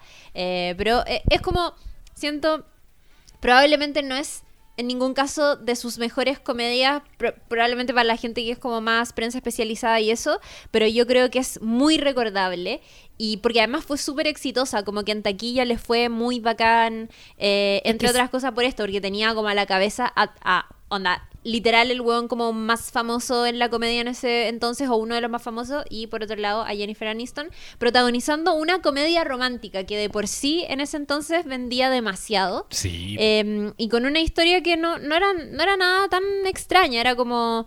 eh, estaba este personaje, Ruben, que se acaba de casar. eh, y que te lo presentan desde el comienzo como un. eh, Es prevencionista de riesgo. es prevencionista de riesgo ya, pero eh, trabajaba como, como en un, tenía como un trabajo súper serio, muy de años, como que era exitoso, medianamente exitoso, y se casa con Lisa, que era una vendedora de bienes raíces, otra persona que también tenía como una carrera súper establecida, súper formal, por decirlo de alguna manera. Eh, y en la luna de miel, ella lo engaña con un instructor de buceo que es muy como mino, ¿Y qué- regio. ¿Tú quién es ese loco? Él es la voz de Apu. Él es la voz de Apu. Y es, es muy divertido porque es un actor que... Henry bueno, Albert As- Azaria. No eh, sé cómo sí, se dice Hank. Azaria. Hank Azaria, sí. Hank Azaria es como un actor muy random de comedia que no es como bonito, pero el weón por alguna razón tiene el medio forro. Sí, tiene como... Es muy divertido. Es como, ¿por qué ese weón tiene el medio forro? No lo sé. Claro, es como que eh, pusieron la cabeza encima. Y es la, es la voz de Apu. No a todo esto ya a esta altura hacer esa voz, pero Ah, en su sí. momento. Claro. De Eh, hecho, sí. Y bueno, lo, lo engaña en la luna de miel, queda la cagada, obviamente, él se devuelve para toda la situación como de, de luna de miel, se devuelve totalmente desilusionado con su masculinidad por el suelo y em, en una fiesta o como por esas cosas de la vida se encuentra con esta ex compañera Polly Prince, que es el personaje de Jennifer Aniston, que es como todo lo contrario a Ruben en el fondo. Ella Claro. es como súper libre, súper... es como media hippie, como que se vestía media hippie. No era hippie totalmente, pero en comparación a él, que era como súper de etiqueta, tenía como otra parada. Em, y eso se explica, entre otras cosas, que la haya invitado a comer como a un restaurante étnico y qué sé yo. Eh, y al lado de esta chica, lo que empieza a experimentar Ruben es como efectivamente una... como experiencias mucho más... em, no sé, como desinhibidas, como que se meten a, a aprend- eh, aprender salsa, creo que era. eh, Hacer, hacer actividades que él normalmente considera peligrosas, porque como es prevencionista de riesgos, Ah, claro. él todo el tiempo está pensando como, eh, no sé, pues ella en un momento van a un bar y ella como que se come el maní que les ponen ahí como por defecto cuando pedí algo y el Claro. como que la mira y es como, tú sabes que en ese maní hay como, no sé, 58% de bacterias que vienen de la gente que va al baño porque el 90% de las personas no se lava las manos porque que como que tiene Mm. puros datos así como cerdo. Y es como, yo nunca comería el maní, ¿cachai? Como del bar y ella es como, ay, filo, weón, querís rollento y chao, y como que se echa el puñado de maní a la, a la boca, ¿cachai? Y ella igual se- sería un poquito Manic Pixie Dream Girl.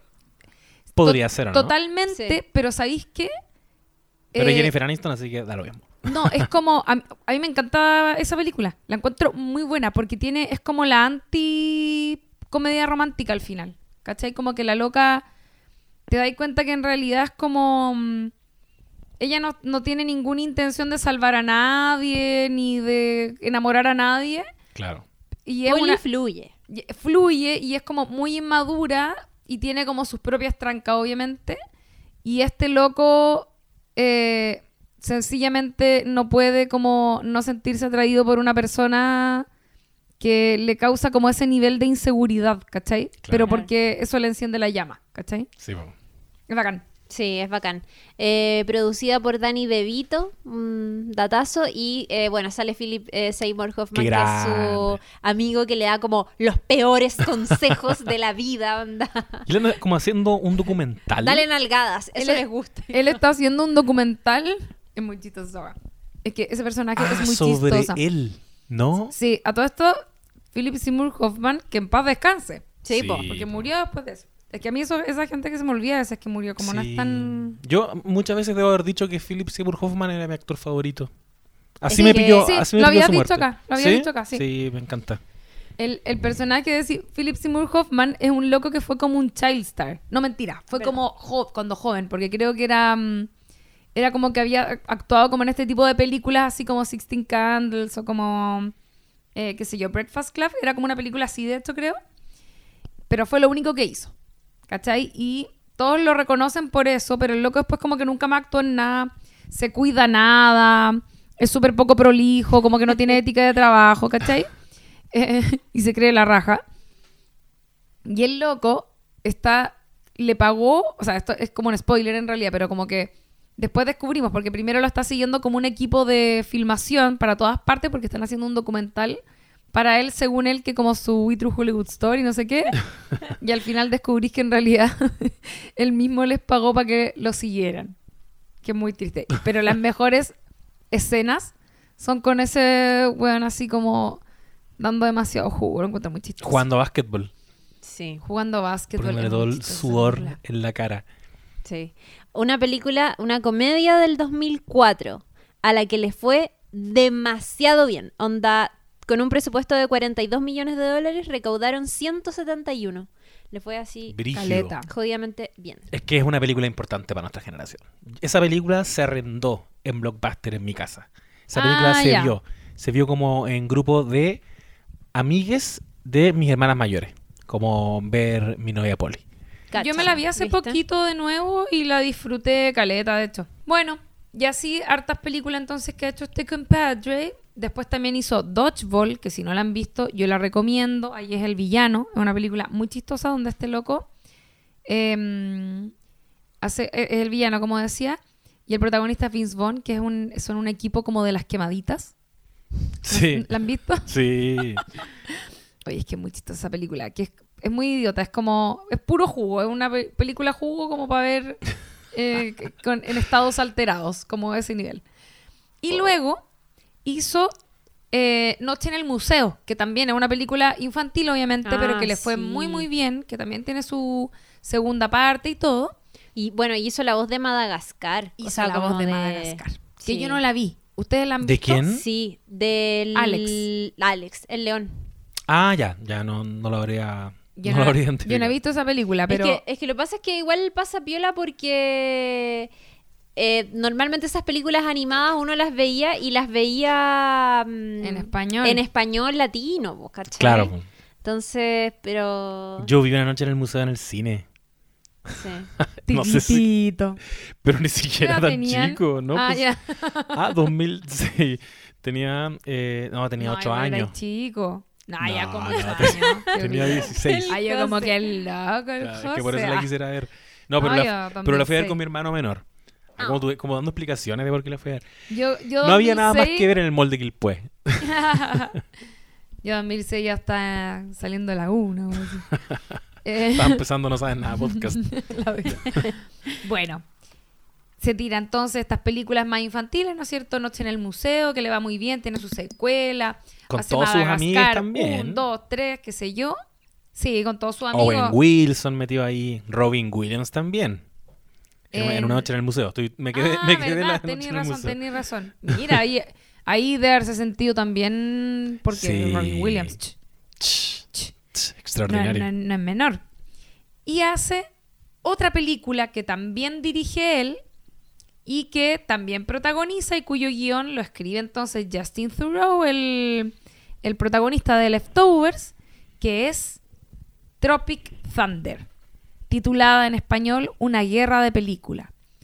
Una película que yo debo decir me recago de la risa. Yo la veo como, no sé, cada cierto tiempo porque la weá no puede ser más divertida.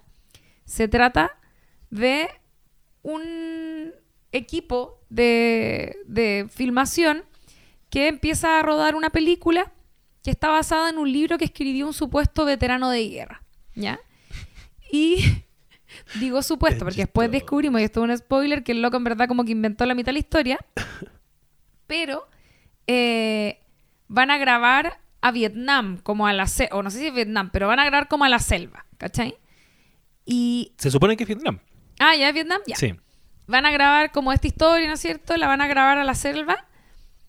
Y en un momento este autor del libro como que sabotea la grabación y empieza como a bombardear en serio a los actores y como que se muere el director donde explota, es así como que parte. Eh, explota y todos como, ¡ey, qué bueno los efectos! Sí, y como weá". discutiendo. y los empiezan a atacar en serio en la selva el- como el Vietcong, no sé. Sí. Eh, y entonces son un grupo de actores actuando de soldados, atravesando una selva llena de peligros. Y en el, en el eh, reparto están, entonces, Ben Stiller como el protagonista, que es Doug Speedman, que es como una especie de Tom Cruise, ¿ya? Que va encima, al comienzo de la película muestran como los trailers de las películas más icónicas de los actores Y son muy buenos como de los personajes. ¡Ay, la wea buena! ya está eh, Ben Stiller. Está eh, Jack Black, que hace de eh, como una especie de. mm, como de Eddie Murphy, pero blanco. Eh, como con este tipo de películas que se disfraza como de gente, co- como una familia gorda, en fin. Eddie Murphy. Eh, como Eddie Siendo Murphy, pero. claro. Pero Jack Black. Y es como drogadicto para encima el actor.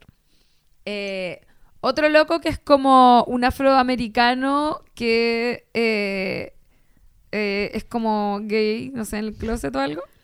Y Robert Downey Jr., que es un súper mega actor, demasiado buen actor. Tan así que él como que cambia mucho para, como que se compromete mucho con los personajes.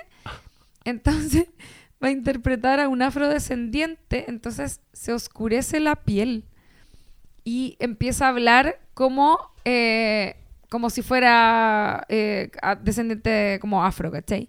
Y es muy chistoso porque el loco eh, es todo como políticamente incorrecto a cagar y a él le terminan, lo terminan nominando al Oscar En la vida real. en la vida Sí, real. tú una vez comentaste esa weá, yo la encontré Sí, práctica. o- pero lo nominaron eh, Oscar en Mejor Actor de Reparto, Globo de Oro, Oh. BAFTA, ¿Qué año era Screen esto? Actors. Eh, esto es 2008. Bueno, ya 2008 sabemos que 2009, Los, como los esa globos de oro altamente cancelados últimamente. Ya sabemos qué tipo Bueno. de personas componían ahí la, la academia. No son precisamente inclusivos No. ni... es gente que aplaude bueno. una blackface, básicamente. Básicamente, Qué pero, heavy. pero es muy divertido porque una blackface como reconocida. Toda la historia es como él actuando como negro y, y el otro loco, el que es como real afroamericano, es como, loco, ¿qué te pasa? Así como que está todo el rato. Bueno, es muy chistosa. Ya, y esa película, onda, la encontré demasiado, demasiado divertida.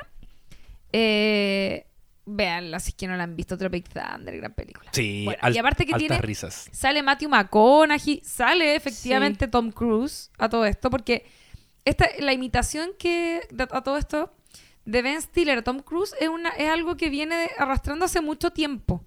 Ya en... Yo me acuerdo cuando era Sí. chica y veía como los MTV Movie Awards. en- antes, no, no sé, ya no existen parece los MTV Movie Awards, pero eran como unos premios muy taquilla de los noventas.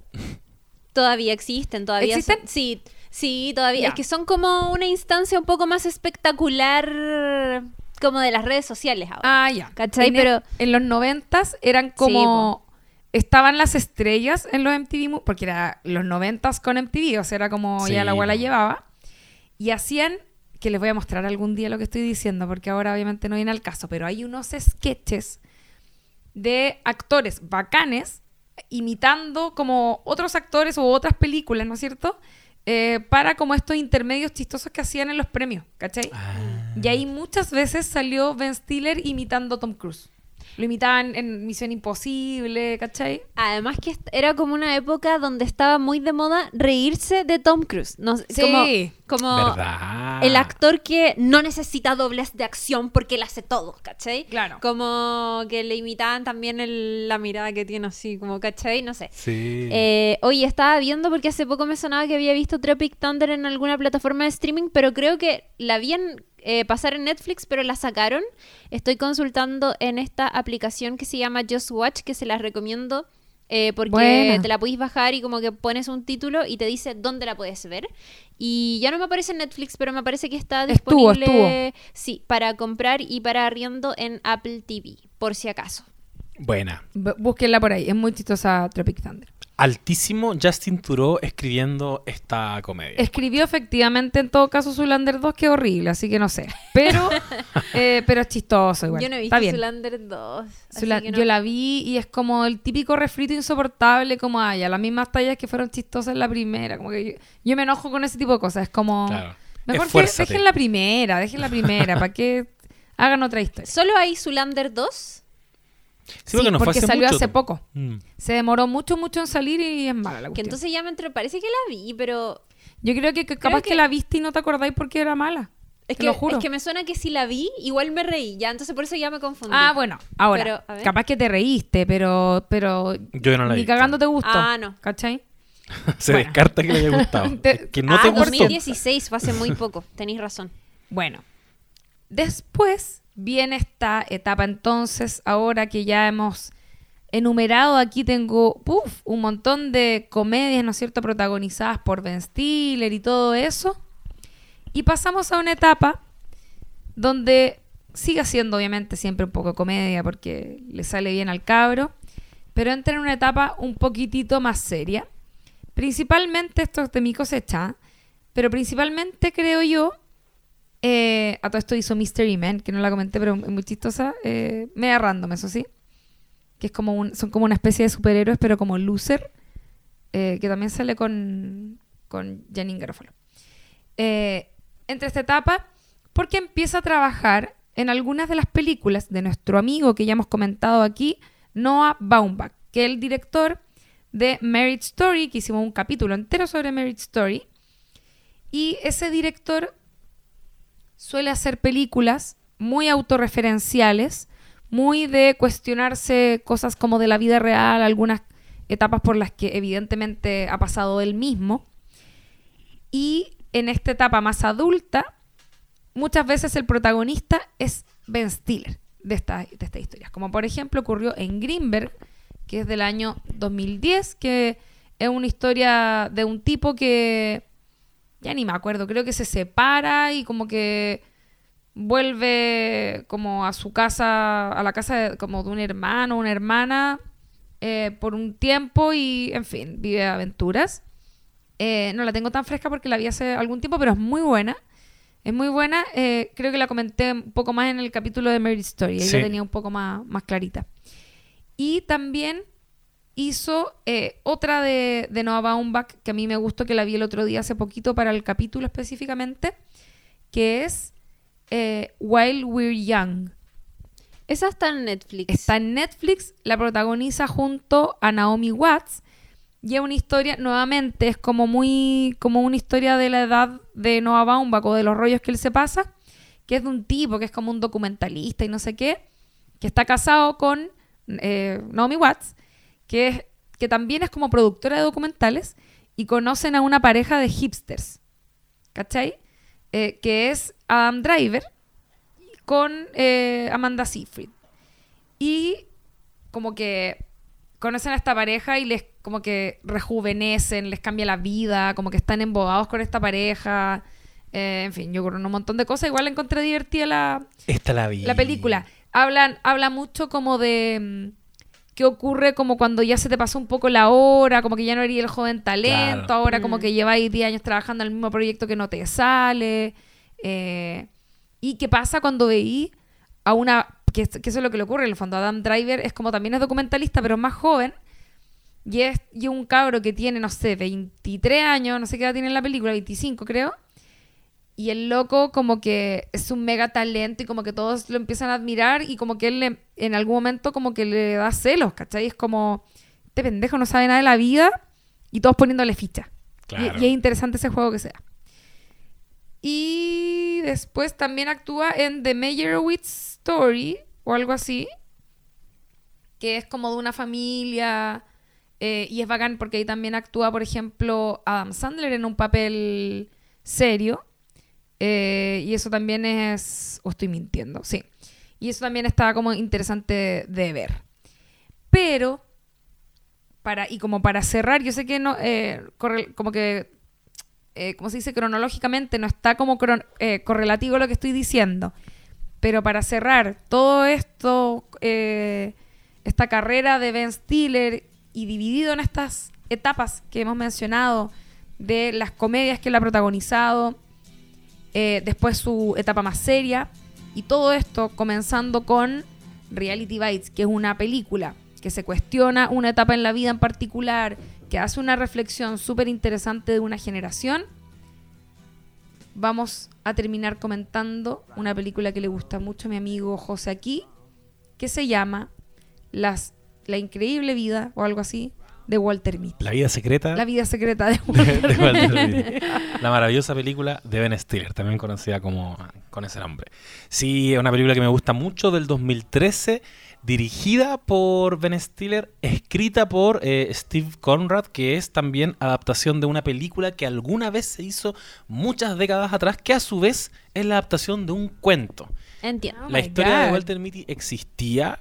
Eh, el escenario de la primera película era muy distinto a, esta, a este giro que le hizo Steve Conrad, que revisando, rastreando un poquito su filmografía, me encuentro con que él escribió además Wonder, protagonizada por Jacob Tremblay, y no mucho más. No encontré nada así como tan sobresaliente. ¿Cuál es Wonder? La con el chico que tiene El- como un problema. sí. Ya. Esa misma. Eh, que la protagonizó este, este cabro chico que me encanta, que es el que protagoniza Room también. Mm. Con... Oh my God. Julia. Roberts, que es su mamá. Julia Roberts es su No, mamá. es, es la Capitana Marvel. es- Ah, no, Ah, sí, en. Room sí, pero Ah. en, en- ¿Cómo, se, ¿Cómo dijiste que se En En Wonder, Wonder. eh, Julia Roberts es su mamá, ¿o no? Sí, entiendo que sí. Lo podemos chequear, lo puedes chequear por Ya, da lo mismo. Sí, bueno. Eh, y en esta adaptación, en esta actualización de esta historia, Walter Mitty es un trabajador de la revista Life que desempeña una labor súper invisible que ni siquiera sé si la podría describir muy bien, pero tiene que ver con el revelado de las fotografías que se van a utilizar en las portadas y que se van a utilizar al interior de esta revista. Eh, Ay, yo tengo algo que decir sobre eso. por favor. Porque la revista en la que trabaja, es que lo descubrí hace poco. La revista en la que trabaja Walter Mitty es la revista Life. Claro. Y en la vida real, el productor que hizo Reality Bites, que le dio como, que le puso fichas cuando vio como eh, esto de que le ha habido bien a este loco con, con su serie y en fin, a, a Ben Stiller digo, era el dueño de Time Life.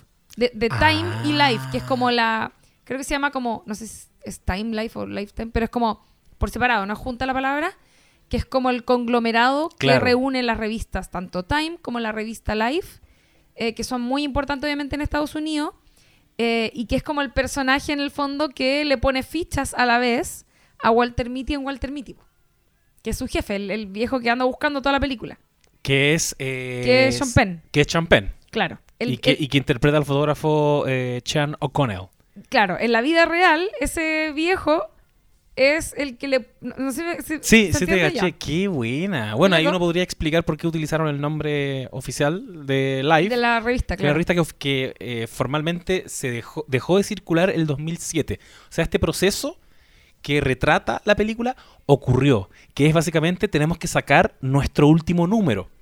Y, y vemos que al inicio de la película, bueno, tiene una, tiene una escena inicial que me encanta porque es una muy buena descripción del personaje, que es eh, Walter Mitty, el, el personaje de Ben Stiller, sentado frente al computador, decidiéndose si mandarle un guiño o no a una compañera de pega, Que además es Kristen Wiig. que es Kristen Wiig, amadísima. Amadísima. Eh, ben Stiller, famoso coprotagonista de películas con mujeres amadísimas. Ahora, Sí. a propósito de esta revisión, Totalmente. amadísimas en, en diferentes épocas, eh, está decidiéndose si, cacha, no sabe si mandarle o no el guiño. Y es una, y es una escena bien larga, bastante larga, que yo creo que te establece al tiro el mood. Y que a mí me pasó con la primera vez que la vi, que fue como, mira, no me sacó risas.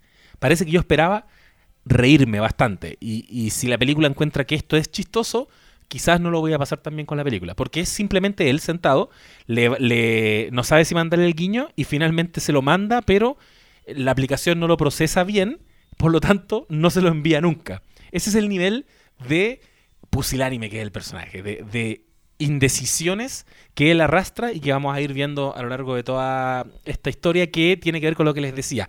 El cierre, se anuncia el cierre de la versión impresa de la revista Life. Tenemos que preparar el último número que tiene que ser bien impactante. Les enchufan a todo el equipo un nuevo jefe que es como un productor a cargo de, de la transición a la versión digital que está protagonizado por un actor que a ustedes les gusta mucho que es Adam Scott. A ti Chiri te gusta mucho. Es el... Es el que sale en... No creo que me guste tanto porque no sé quién es. en, en Parks Party- and Recreation. Ah, yo iba a decir otra cosa. ¿Cuál? O estoy... Ah, Adam Scott, sí, lo amo. Lo amas, ¿no? Sí, ah, lo ya. amo, lo amo, Uf, lo amo, lo amo, me quedo tranquilo. Pero Es fue que- un buen momento Es que, para me, ver. es que me paso retuiteando sus momentos de Parks and Recreation. sí. Y, y, y retuiteo es como, el mejor, como... El mejor. Entonces yo dije, mira, a la Chiri le gusta. Ben Wyatt. Él sale en una serie... bueno, Bueno, de Good Place. ¿Cómo se llama cosas En Big Little? Lies también. No, una donde era como protagonista, que el loco era como... Eran como eh, meseros. ¿Nunca la he visto? Que Ah. sale con la, con la profesora de educación física de Glee. Con la Que profesora se de llama como Ah, Party no, Down. Party Down. No, amigas, no, no, no, ya, no, no, importa. Yo Es cero una también. serie muy De hecho, no chistosa. sé quién es la profesora de educación física de Ah, Glee. yo me reí solo porque me da risa ella. Es la... ¿Quién Una, una rubia que sale en, también En sale Virgen a los 40. Sí, sí. Sí, la, es la jefa de... Ella es la profesora de, de educación de física. educación en Glee. física, que es la, eh, la némesis antagonista de Schuster, Oh, que weón, es es el... que les digo algo, yo nunca pude con Glee. Yo pude con Yo Glee. tampoco, Y pero... pude con Crazy Ex Mira, Girlfriend. Debe eh, tener... Probablemente tiene que ver con que él no aprecia mostrando tanto la música. en este momento eh, la serie que digo, Party Down. Ah, ya entiendo. con ese loco. No, nunca, no, no la he visto. Y sale... Bueno, en fin, es muy chistosa. Bueno, aquí hace de Ted Hendricks, que es un personaje apestoso pero muy bien construido, porque es el joven zorrón hijito de papá que lo pusieron a cargo de esta transición al medio digital de una empresa que no conoce. Que no conoce y es como bully, me cae mal. Es bully y, y es zorrón y es agrandado. Y eh, funciona muy bien en contraste con Walter Mitty, que es un tipo muy Ben Stiller. Muchos personajes han tenido como este... Hay, hay algo que no has dicho, que él tiene un problema, Walter Mitty, y es Tiene que se problema. queda pegado. se queda pegado, tiene como sueños lúcidos, entonces empieza a imaginarse, eh, aflora todo, en su cabeza aflora todo eso que él tiene contenido que no se atreve a hacer en la, en la vida real, toda esa energía se la imagina en situaciones absolutamente inverosímiles y fantásticas y, muy buenas escenas de acción, muchas, eh, en su cotidiano. De hecho, la primera ocurre justo después de que le falla la aplicación y está tomando el metro para irse a la pega y, y se pone a conversar con un técnico que bien, que bien retratada está la vida. La, la vida miserable de Walter Mitty, como la vida insignificante, ¿caché? Porque su primera labor es llamar al técnico de la aplicación que se llama Harmony, creo. Sí, Existe, no sé si existe, pero si, si existe no yo. sé, pero debería Bueno, existir es como porque una- le darían plata. Probablemente. Es una especie de Tinder. eh, es como Tinder, De eso básicamente. es como Gay Cupid.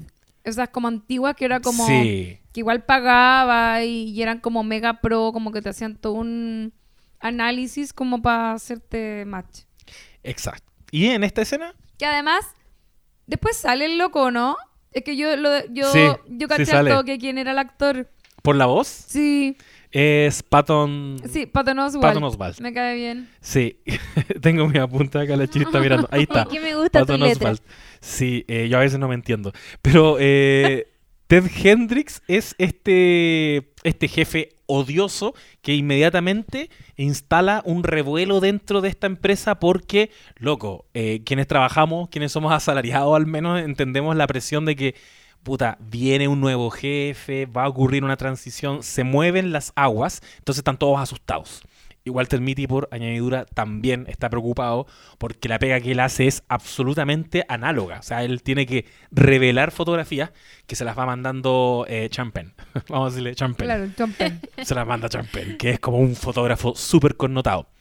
Esta historia me gusta por múltiples razones. Ah, hay algo como que no estoy diciendo, ¿no? No. Es que, es que lo... Es que el otro día eh, había hablado tú a propósito de los McGuffin, creo. Sí, pues. Es que este, de hecho, mira, aquí te lo voy a mostrar.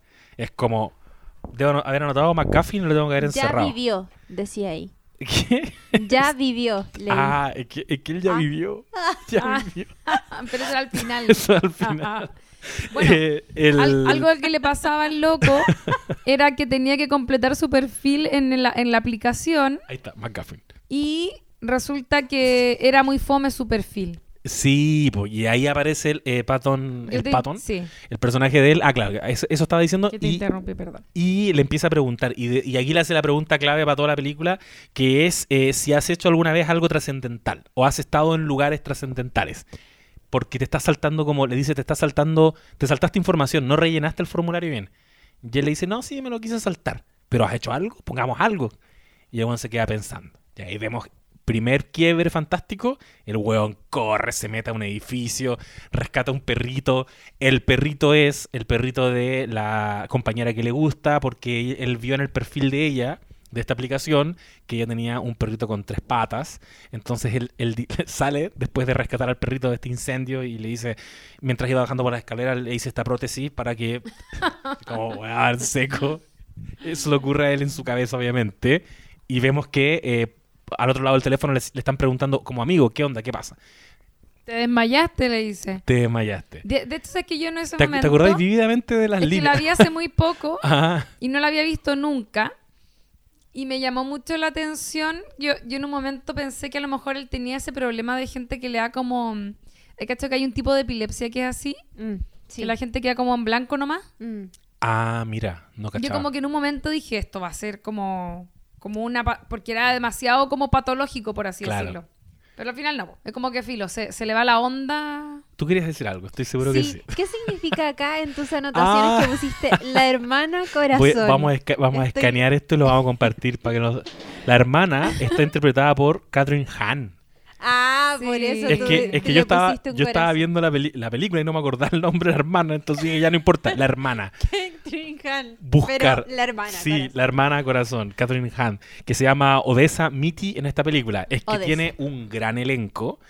Y, y bueno, ese es el primer momento como de quiebre de la realidad, el momento fantástico en que él rescata a este perrito y de ahí en adelante ya vamos a ver que toda la primera parte de la película tiene grandes momentos así y que de hecho probablemente son como lo que más vendieron para la película, que es como lo que tú ves ahí en el tráiler y que Ben Stiller en una entrevista que estuve revisando, él confesó que él creía que a la gente le iba a encantar, como que que bacán estos momentos en que él se imagina cosas y que lata el segundo momento de la película que eh, no lo he dicho, pero después les voy a comentar en profundidad que él parte en una aventura real, él empieza a vivir y a experimentar cosas eh, y el eh, Ben Stiller creía que hacia ese segundo momento la gente iba a decir como no, que lata y se dio cuenta que fue al revés.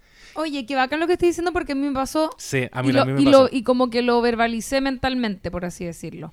como es mucho, ¿no? Como que, como que no me gustó mucho la primera mitad de la película, o la primera parte, la no, como que la estaba viendo y fue como, ah, mm, este no es mi tipo de película, como que estaba muy en esa. Y hacia el final me gustó Caleta. Porque vamos a ver, que de hecho tú también lo estabas adelantando antes, que la, hemos hablado en nuestras redes sociales del concepto de McGuffin, que es... Oh, me quedé sin aire. me quedé sin aire. El concepto de McGuffin, que es, que es algo que persiguen los personajes que pareciera ser muy relevante, pero solo es un motor que impulsa la acción. Y después te das cuenta de que no es importante. Bueno, aparte de tener un gran McGuffin esta película, es un perfecto viaje del héroe, si quisieran analizarla así, porque es eh, Walter Mitty viviendo en su comarca. Ya describimos acá lo tediosa, lo insignificante que es su vida. Eh, vemos que es un tipo que no se quiere mover de ahí y de pronto, cuando llega este nuevo jefe y tienen que eh, desarrollar el último volumen impreso de la revista, le llegan los negativos de este connotadísimo fotógrafo, pero por primera vez, como el fotógrafo se enteró de que la revista va a cerrar, le manda un mensaje directamente a Walter Mitty, le dice como, loco, me enteré de que van a cerrar, por favor utiliza el negativo número 25, esa es la quinta esencia, en- encarna todo lo que esta eh, revista significa, ese quiero que sea la portada. Walter Mitty se siente... ese es el llamado a la aventura. Y de hecho ese es el gran McGuffin. Que no venía el, el rollo, ponte No encuentran el negativo en ninguna el parte. negativo en ninguna Habían parte. solo 24. Y le pone y le imprimen inmediatamente tensión a la situación porque bajan a decirle a Walter Mitty, porque él está literal como en el sótano, él trabaja en, en un subterráneo, le vienen a decir el nuevo jefe quiere que lleves el negativo 25 porque re- recibimos como un fax de, de Champagne. Así que Walter Mitty va, El le- mismísimo el Champagne mismísimo ordenó. Champagne, que se llama como Chan O'Connell, y va a mostrar, eh, van a la reunión, le dicen, ya, pues, eh, muéstranos el negativo, y él dice, no, lo estamos procesando. Y ahí arranca la historia que, como dice la Lula, uno podría no enganchar tanto al comienzo, eh, porque empieza, a mi parecer, ser bastante, a machacarte bastante la idea de que su vida es súper insignificante, pero él se imagina cosas maravillosas que no se atreve a hacer, eh, porque le da mucho miedo. Ese es como un concepto transversal en esta película. El miedo. Y aparecen, pero lo que uno sabe después de verla, y ya en un segundo visionado va cachando, que desde el comienzo te están sembrando semillitas que hacen que la película se cierre muy bien. Porque Entiendo. la búsqueda de este negativo a él no lo va a movilizar tanto al principio. Es como, puta, ya, hay que buscarlo y empieza a revisar las fotos que sí le llegaron. Y dice, ¿podré detectar dónde está en este momento Chan O'Connell?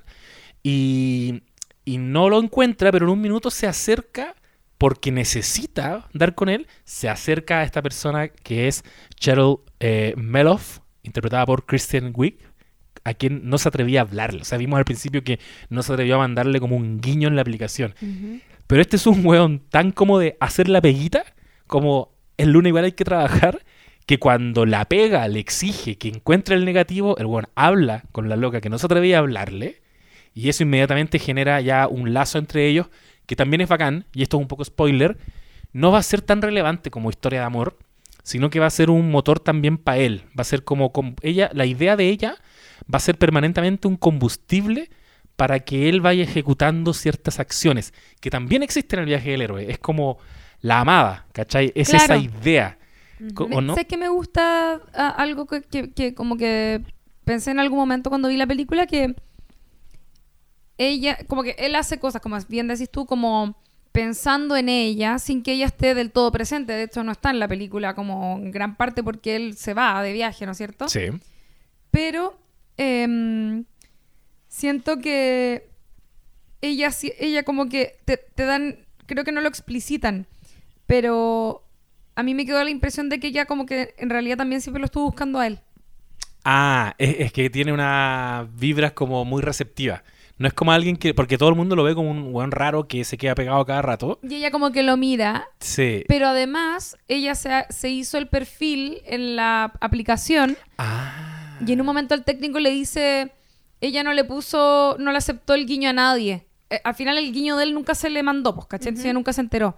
Y yo se- quedé con la sensación de como, quizás ella estaba esperando como que el guiño se lo mandara a él, por así decirlo. Oh, ¿Cachai? te lo compro. Po- Porque podría ser perfectamente. Quedé un poco con esa sensación. Pero clar- claramente ella se ve muy abierta cuando él llega a hablarle. No es como que pone un muro, weón, freak, que es lo que a él le pasaba en la pega. Claro. Sino que inmediatamente se interesa y después ya vemos que se encuentra con él en la calle porque se empieza a obsesionar con dar con el paradero de este de la, del revelado que le falta y lo ayuda y le cuenta que bueno, ya está participando en un taller literario de detectives y de novelas policiales y una forma de dar con las pistas es la siguiente y se genera algo de ellos, pero aún así él no está como interesado necesariamente en, no sé, salir de la ciudad, ¿cachai? Para buscar, para buscar este negativo. Pero ocurre que en algún momento al principio este nuevo jefe lo empieza a huevear permanentemente con la idea de eh, Mayor Tom. Le dice como, le, le recita la, la canción de la, como, la como línea... estáis viviendo en la luna. Exacto, porque el se queda pegado. Entonces, cuando se queda pegado, él le empieza a tirar cositas y le dice como.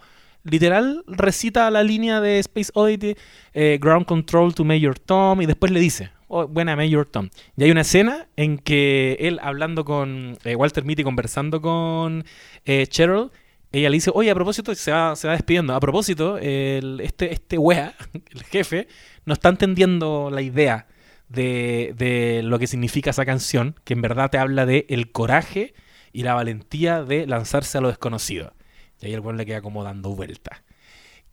Esto unido al hecho de que él ya vio en su perfil que ella, buscaba gente como aventurera, ¿cachai? Él empieza como a sembrarse, tú vas viendo cómo se le empieza a sembrar en la cabeza la idea de puta, podría ir a buscarlo, porque a, la información que él accede en algún momento es que el revelado podría, la foto podría estar eventualmente en tres ciudades y una de esas, en, en tres lugares distintos y uno de esos es Groenlandia. Entonces, ya, yo puedo ir a, no sé, a Nueva York, me puedo movilizar, pero Groenlandia igual está peludo. Y ella le dice como, puta, pero igual de repente lánzate nomás. Y, y se queda con esa idea y ya vuelve a la pega desesperado y se encuentra de nuevo con el personaje de Adam Scott, con el nuevo jefe, Hendrix. Y ya derechamente es como la gota que rebalsa el vaso, le dice, oye, la próxima vez que te vea tienes que tener la foto. Como cuando te, ok, estamos. Y el güey ya viene como tostado, entonces se da vuelta y no lo pesca. Pero este loco lo llama de nuevo y le dice como, oye, para saber que entendiste. ¿Cachai? Como una lógica de poder, como bueno, aplastarlo. Ujú. ¿Entendiste? Y él le dice, sí, la próxima vez que me veas tengo que tener la foto. Y baja al sótano y ya derechamente ve un póster del fotógrafo y ve como que le mueve la mano y le está diciendo como, ven, ven a buscarme. Y ahí el buen parte. Llamado a la aventura del héroe. Ya hay más fotos como del mismo Sí, po, rollo exacto. que según la loca esta que como que está haciendo el taller de detectives, es como ahí hay pistas. Entonces él, él empieza como a mirar en las fotos las pistas de dónde podría encontrarse para ir a preguntarle por esta foto.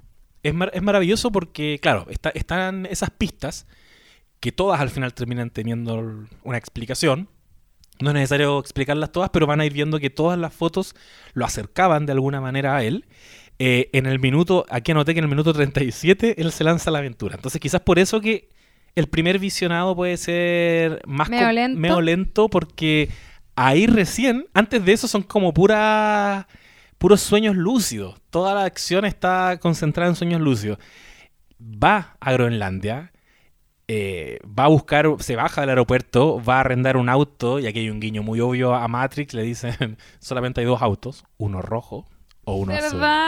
Y él dice, quiero tomar el rojo. Y empieza a tomar decisiones, ¿cachai? Ya, me voy en el rojo, se va a un bar y aquí conoce a un, a un piloto de, de helicóptero que está borracho porque lo patearon y está como cantando en karaoke y, se pone a huevear a Walter Mitty, a huevearlo. Empezamos a ver ya que la- las ex- experiencias de Walter Mitty, que si bien son hostiles, igual como lo eran en la pega, me pasó que acá ya lo empecé a ver como que lo empujan a un límite que no lo habían empujado. Ya el weón le pega, ¿cachai? Lo empuja.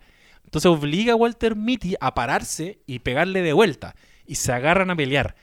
Eh, y ahí uno empieza, podría uno eventualmente a pensar como hasta qué punto esto, esto que está pasando es real. Como que estáis tan acostumbrados Sí, a ver un weón tan igual. pasivo que cuando veis que se agarró a pelear en un bar, como este no es Walter Mitty. Pero no, en esta, en esta aventura su primer obstáculo es defenderse de este weón que le viene a pegar y que cuando lo está agarrando, en algún minuto le tiene como agarrada la cara con su mano, lo detiene y le dice, espérate, espérate, antes de que le pegue. Tu pulgar, tenemos que hablar de tu pulgar, porque una de las fotos tenía un pulgar y reconoce el pulgar. Y resulta que este weón era un, eh, piloto de, de helicóptero que además es quien lleva la correspondencia. Entonces le dice, sí, yo estuve con el fotógrafo que andáis buscando, yo te puedo eh, llevar al barco donde posiblemente esté. Pero voy a partir ahora. Y el weón está terrible, cocido. Y acá ocurre un momento que para mí es mi momento favorito y que es donde yo digo que yo creo que eh, eh, Ben Stiller le hizo una película a David Bowie porque ya habíamos visto este guiño a Space Oddity, ahora se sienta, conversa con este piloto helicóptero que está evidentemente borracho y le dice, yo voy a partir ahora. Y Ben Stiller como que está evadiendo la posibilidad de irse con él y le dice, puta, ¿y no habrá una posibilidad de llamar al teléfono del barco? Como el teléfono del barco. Eh, ¿Te refieres como mandarle un... un eh, ¿Cómo se llama? Fax. Un- no es un fax, pero lo que se usa- Telegrama. un telegrama eh, tienen, lo tienen averiado. Por eso tengo que ir. Y como que, puta, no, no, sorry, pero no puedo. ¿Cachai? Y es un miedo súper razonable a alguien como a mí, por ejemplo, que me da miedo volar. No me voy a subir en un helicóptero con un hueón borracho. Yo como que entiendo demasiado a Walter Mitty. Pero llegó a Groenlandia, ¿cachai? Ya empezó la aventura. Y, y como que siento tan en la piel la tensión de tomar una decisión clave que es como el weón se va entonces, se empieza a caminar hacia el helicóptero, el piloto, y él se queda sentado porque, bueno, hasta acá llegó la aventura, no voy a encontrar la foto pese a que viajé hasta Groenlandia, y se imagina el último sueño lúcido que tiene en la película, que es a, a esta chiquilla que le Wiig. gusta, Kristen Wiig, en el escenario de este bar de mala muerte, guitarreando Space Oddity, pero le dice, y, y agarrando el micrófono y diciéndole, esta se la quiero dedicar a Walter, él va a entender por qué. Y empieza a cantar. Ground Y la canta onda entera. Y la canta hermosa. y muy bien. Y, y el weón así como, conche tu madre, tengo que hacer esta weá. Pero el weón sigue el, el piloto sigue caminando el helicóptero y hacen calzar muy bien la cuenta regresiva de Space Oddity con el momento en que Walter Mitty corre, como que tú veías en su cara que ya a la mierda todo, corre, el helicóptero ya partió, el weón salta al helicóptero con un verso que probablemente esté sonando en este momento cuando escuchen el podcast y la cara de Walter Mitty de weón, qué weá estoy haciendo. Pero se lanzó. Y ahí por eso está, está anotado acá, Chiri, lo que tú leíste antes, que es ya vivió. Ya porque vivió. es una sensación de que volvió a la vida eh, porque lo que tenía antes no era vida. Y uno lo puede ver en detallitos como cuando está con su familia y te muestran eh, su pasado. Es muy sutil la película en mostrarte recuerdos de él, fotos, pero súper piola. Como que tú entendís que se le murió el papá hace un tiempo, o sea, hace, hace harto tiempo, que la muerte era joven. cuando era joven, que la muerte del papá implicó que él entrara a trabajar eh, muy adolescente a un Papa John's, que también es un chiste muy imbécil que la mamá le dice que le daba mucha pena que trabajara en un papá, porque le dice, tú, murió tu padre y tú entraste a trabajar en un lugar que era como father, father, le dice, Papa John's, sí, me daba tanta pena, y dice, "Sí, nunca lo había pensado, que nunca le dije papa a mi papá. Sí, es verdad, muy bueno. y la mamá estaba segura de que eso era importante para él. Y en todas estas pistas que hay como de su pasado, uno entiende, en una parte te muestran que tenía moica. Entonces uno dice, oh, el weón era mucho más aventurero. Como que lo llevaba adentro, Lo llevaba pero adentro. pasó por un evento que lo dejó Y- traumado. Claro. Y después el sistema lo fue aplacando y lo fue Claro. llevando al sótano de esta empresa donde tenía que revelar. Y eh, es, muy, es muy heavy lo fácil que es quedarse en ese lugar para siempre si no... Ah, aquí me va, aquí- la que me fue. Estoy escarbando. No, es que en general yo estoy, haciendo estoy terapia, hablando... Sí, estoy haciendo terapia. Me, Breakthrough en me estoy vivo. haciendo una autointervención. Sí. No, pero es que, que el coraje que se necesita para lanzarse, pues sí, obviamente siempre la inercia es, la- es más es cómoda. cómoda y en el caso de él es una pega. Dicen ahí, lleva 16 años en esta pega. Sí, pero era como el que llevaba, uno de los que llevaba más tiempo Claro. del, del Claro, equipo, porque la, chiquilla que le gustaba llevaba un mes.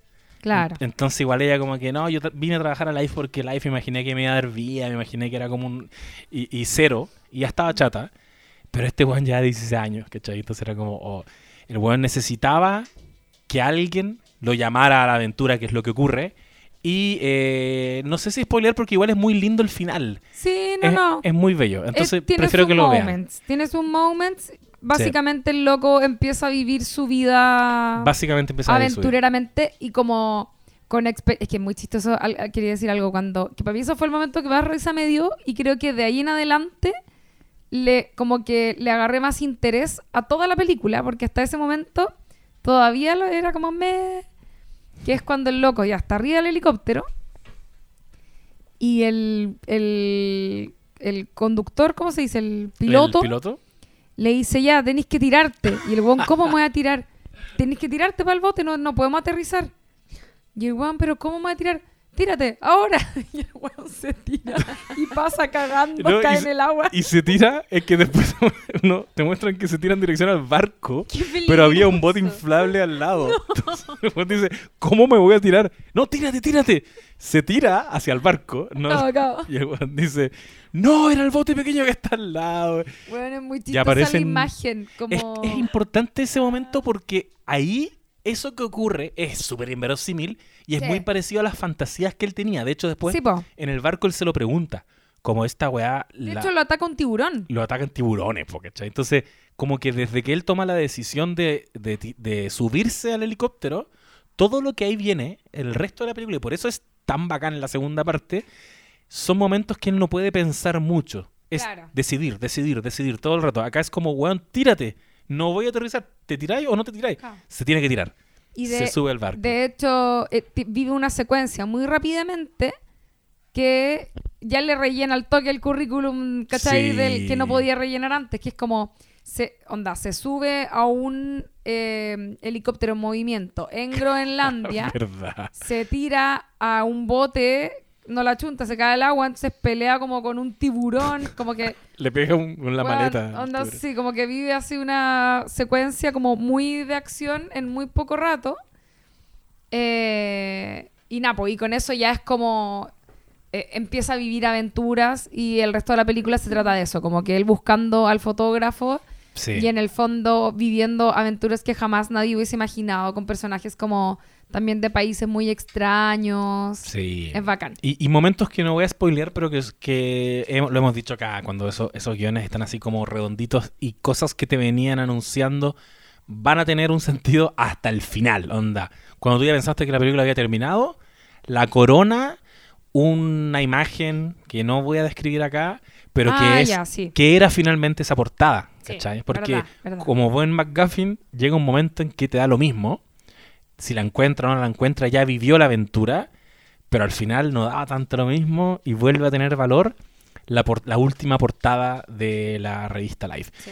Eh, mm, hermosa película que, que les recomiendo. Oh, me dieron ganas de comer ¿Qué papas estoy fritas. haciendo?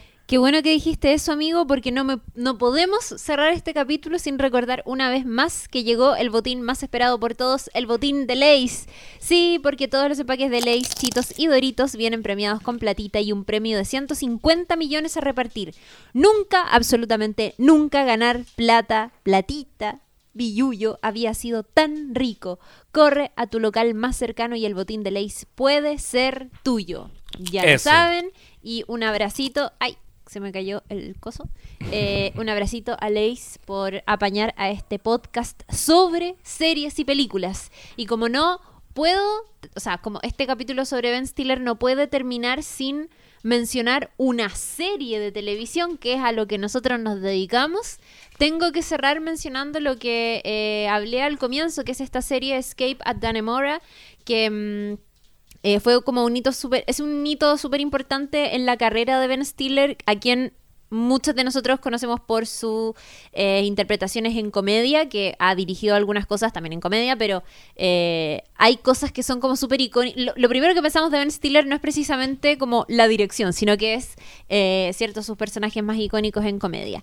Y hace un par de años estuvo dirigiendo absolutamente todos los capítulos de una miniserie súper exitosa que se llama Escape at Dannemora o Escape en Dannemora, eh, título en español, donde además trabajó con tremendos actores. Estuvo Benicio del Toro, estuvo Paul Dano y Patricia Arquette, que por cierto en esta serie está impresionante. Em, hace dos capítulos, algo así, hablábamos del trabajo que se había hecho con eh, Kate Winslet en Mare of Easttown con todo el, el maquillaje y aquí con Patricia Arquette hicieron pero también un tremendo trabajo y mm, estuvo súper súper reconocido como desde la prensa en los Emmy también me parece que fue justo el año en que le tocó en la categoría de mejor serie limitada con Chernobyl y bueno perdió porque Chernobyl era. Oye, tuvo demasiada buena prensa y fue muy buena y muy vista también, pero es excelente. Eh, solo decir que lamentablemente y según mi aplicación Just Watch eh, no está en ninguna plataforma de streaming, al menos acá en Chile, pero mm, eh, fue súper bien comentada, está basada en un hecho real, que es una fuga que se produjo desde una desde un centro eh, correccional que se llama Clinton en el año 2015 eh, y que, que tuvo ahí a, a dos eh, convictos así, o sea, esto es, de hecho un centro de alta seguridad. em, donde eh, dos personas, que son el personaje de Benicio del Toro y Poldano, se escapan de, de este lugar eh, con la ayuda de una mujer que trabaja en este centro penitenciario y, que, y de la que se va descubriendo ahí en la historia que eh, tenía, había establecido vínculos sen- sentimentales y sexuales con estas personas y que es el personaje Patricia Arquette eh, y que nada, está buenísimo. ¿Por qué la menciono? Porque Ben Stiller dirigió eh, esta miniserie que además tiene un tono súper diferente a lo que históricamente le hemos conocido, que no es, no es, no es para nada comedia, o sea, es un drama, eh, además con muy buenos actores de drama. Eh, y está, está bien interesante. Y como les decía, se basa en esta historia real, una fuga que ocurrió en el 2015 de un, de un eh, correccional de alta seguridad que queda en el norte de Nueva York, que se llama Clinton, y que eh, esta fuga provocó una tremenda así, persecución y despliegue policial de eh, dos asesinos convictos, eh, quienes ahí habían sido ayudados por una de las empleadas. em, que es el personaje que interpreta eh, Patricia Arquette. Y lo, lo heavy es que eh, esta historia, obviamente que abrió, fue súper mediática y todo, y abrió un montón de convers reabrió más bien un montón de conversaciones sobre la situación de estos lugares penitenciarios, sobre la vida que tienen muchos de los reclusos al interior, que es una temática también que había tocado en su momento Orange is the New Black, desde otra beta y otro tono, pero eh, son como temas que, que se reabrieron a partir de eso. Fue una serie quizás no tan masiva como lo que había hecho en comedia, pero que en crítica y en eh, tono drama fue súper reconocida. em, y nada, que, que está buenísimo también ponerlo acá porque es de las cosas más recientes que ha hecho eh, Ben Stiller y que han sido destacadas. Escape at Dannemora, protagonizada por Benicio del Toro, Paul Dano y Patricia Arquette principalmente. Me encanta Eh, Patricia Arquette. Ese, sí, ese es como medio un reencuentro entre ellos dos, porque hay Sí. una película media noventera eh, que protagonizaban ellos. Sí, ellos ya se conocían y bueno, también fue súper novedoso porque eh, Benicio del Toro nunca había, eh, era como, eh, el buen decía, cuando entré a este proyecto yo hacía, onda, hago películas, ¿cachai? Como que filmo muchas horas, pero para una película, no sé qué es grabar en series de televisión.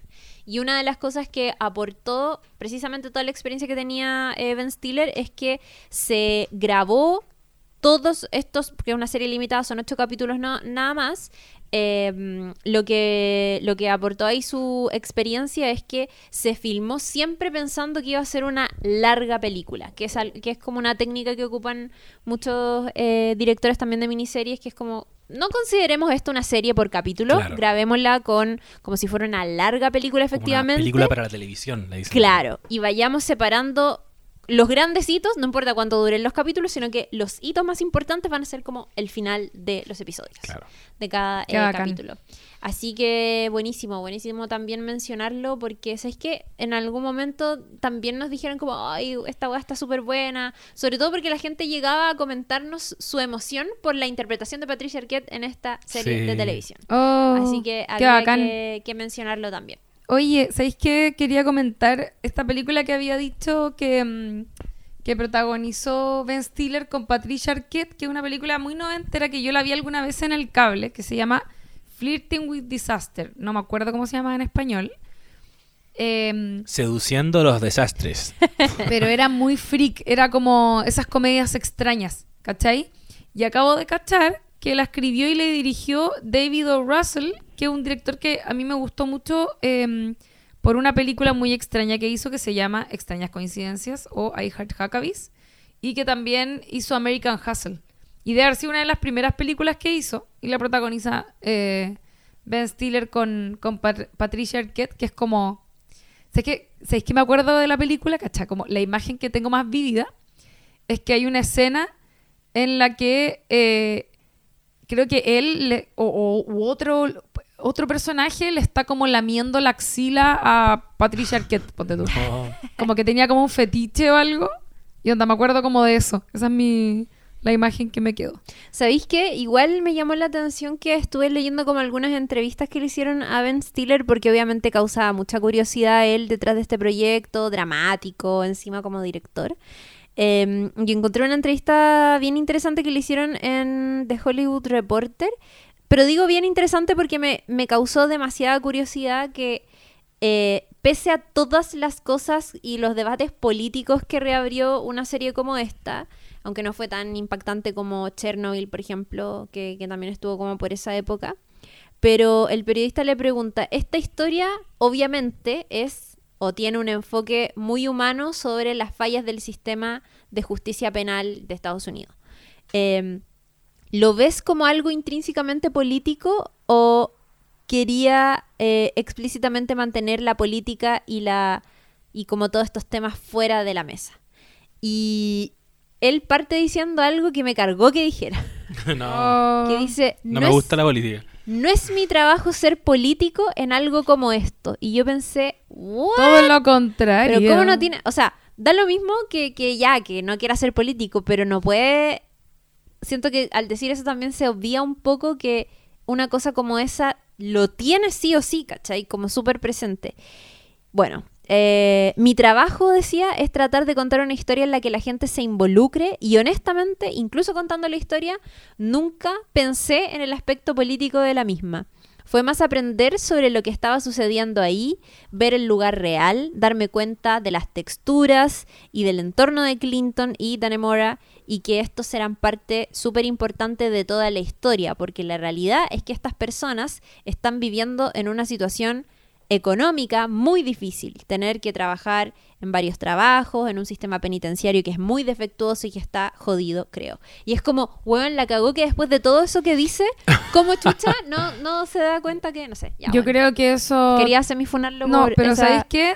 Entiendo como tu inquietud y te podría apostar, estoy poniéndome creativa quizás, pero que los gringos le temen a llamarse a sí mismos políticos frente Obvio. a algo, porque como que son amarillos por excelencia, ¿cachai? Sí, pues por eso nos llama tanto la atención cuando veis un weón muy definido. Y es como, son como weón, dos weones, bacán. ¿cachai? Es David como, Simon.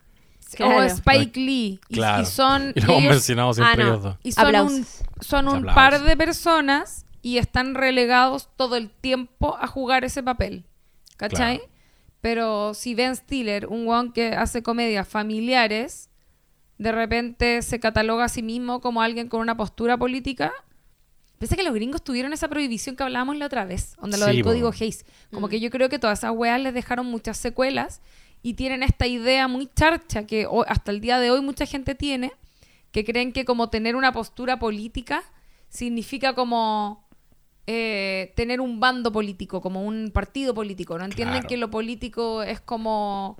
Tiene Todo, que ver hacer, con... hacer películas es político. O sea, de hecho en- allá o eres republicano o eres demócrata. Claro. No. Es como, no entienden que es como hacer una reflexión en, en relación a cómo ves el mundo, es algo político, Claro. como que no entienden eso. ¿cachai? Claro. ¿Qué pasa también en Chile un poco? Como la idea de la política, como eh, los políticos y, y rehuir de eso y creer que, eh, no sé, que en tu quehacer diario no estáis siendo político porque, sorry, es que a mí no me gusta la política. Aunque sabemos también que en Chile el que se, el que se denomina apolítico eh, es de derecha siempre. Pero eso de- es, de ideas no lo juzgues. Yo creo que, eh, yo no estoy de acuerdo con eso. Eso es para otro podcast quizás.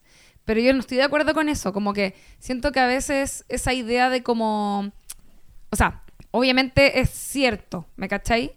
Pero creo que también, y quedó claro igual como en los últimos eventos, que quizás como que la sociedad avanzó como a, esa, a ese binarismo que había antes, que era como o eres de izquierda o eres de derecha. Si no eres de izquierda, eres de derecha. Y es como, ahora como que quizás también hay gente que eso le- les, les saturó, ¿cachai? Como que era, eso es una discusión de nunca acabar, ¿cachai? Entonces como que, perdón por contradecirte, amigo. No sé, no, pero yo, no estoy, no estoy tan de acuerdo, yo pero creo, dejémoslo para otro. yo creo que, que sí, como que el futuro no es binario también en eso. Sí, Sí, yo creo que sí. Pero yo bueno. creo que sí. Eh, no, pero bueno, eso, esperamos que todo lo que conversamos hoy día, que mencionamos caleta de películas y contenido relacionado a Ben Stiller, eh, si les tincó, puedan comentarnos sus propias experiencias viendo algunos de sus filmes más icónicos, sus películas favoritas, y si hay alguna que no hayan visto, me pone muy contenta de que no hayamos spoileado el- necesariamente el final, siento, No. de mi Hay novia Paul, caleta de finales que no que dijimos no nada. dijimos Sí, y que también Muy bien, lo logramos. sí eh, y que también les sirvan para motivarse y ver aquellas cosas que igual se escuchan buenas y que uno dice como oh ya tal vez debería verla Eh, para saber en qué plataforma están pueden meterse a esta aplicación que yo no me voy a cansar jamás de recomendar que es Just Watch que se baja desde su App Store o desde su Google Play y que literal escribes lo que sea y te dice la puedes arrendar en Movistar o no sé qué, sí, o Me está en. Netflix o en otra plataforma. Necesito demasiado eso porque no sé hacer Es esa súper búsqueda ana- análogamente, como que me tengo que meter a Netflix, Sí, a. Pr- Amazon Prime. Totalmente. Y no tengo todo más encima. Yo quería mandar un saludito antes de cerrar este capítulo a eh, la Pequi, a Ay, sí. Ay, sí. Rosario que... Habrá llegado hasta el final, si es que escucho este en capítulo, todo vamos a caso, decir. Mandémosle mejor O el, o le el- el decimos el minuto, minuto, exacto. no lo va a escuchar entero. Le dijimos Oh, que le íbamos a mandar un saludito a la Pequi, a Rosario, con quien es, que es una abogada que nos ha estado ayudando y nos ha estado facilitando procesos muy engorrosos para quienes no nos manejamos en algunos asuntos. Sí. Y ha hecho una pega, pero ex- excelente, ex- excelente. Ex- excelente. Y eh, hoy día, hablando con ella, a propósito, nos pusimos a hablar de serie. Nos recomendó una serie que ni la Lula ni yo habíamos visto que se llama Made for Love, que es de HBO, se estrenó hace poco. La Me que Christine. Milioti y me tincó Sí. caleta también. Está, está siendo súper comentada. Creo que la mencionamos. Pu- puede ser en algún podcast Ah, o no puede sé ser. qué. Pero sí, Kristen Milioti sí, pues está metida ahí. Ahora que hay HBO Max, la pueden consultar. Exacto. Me tinca. Me Grande la. Pequi. Grande La- Pequi. La amo. La amamos.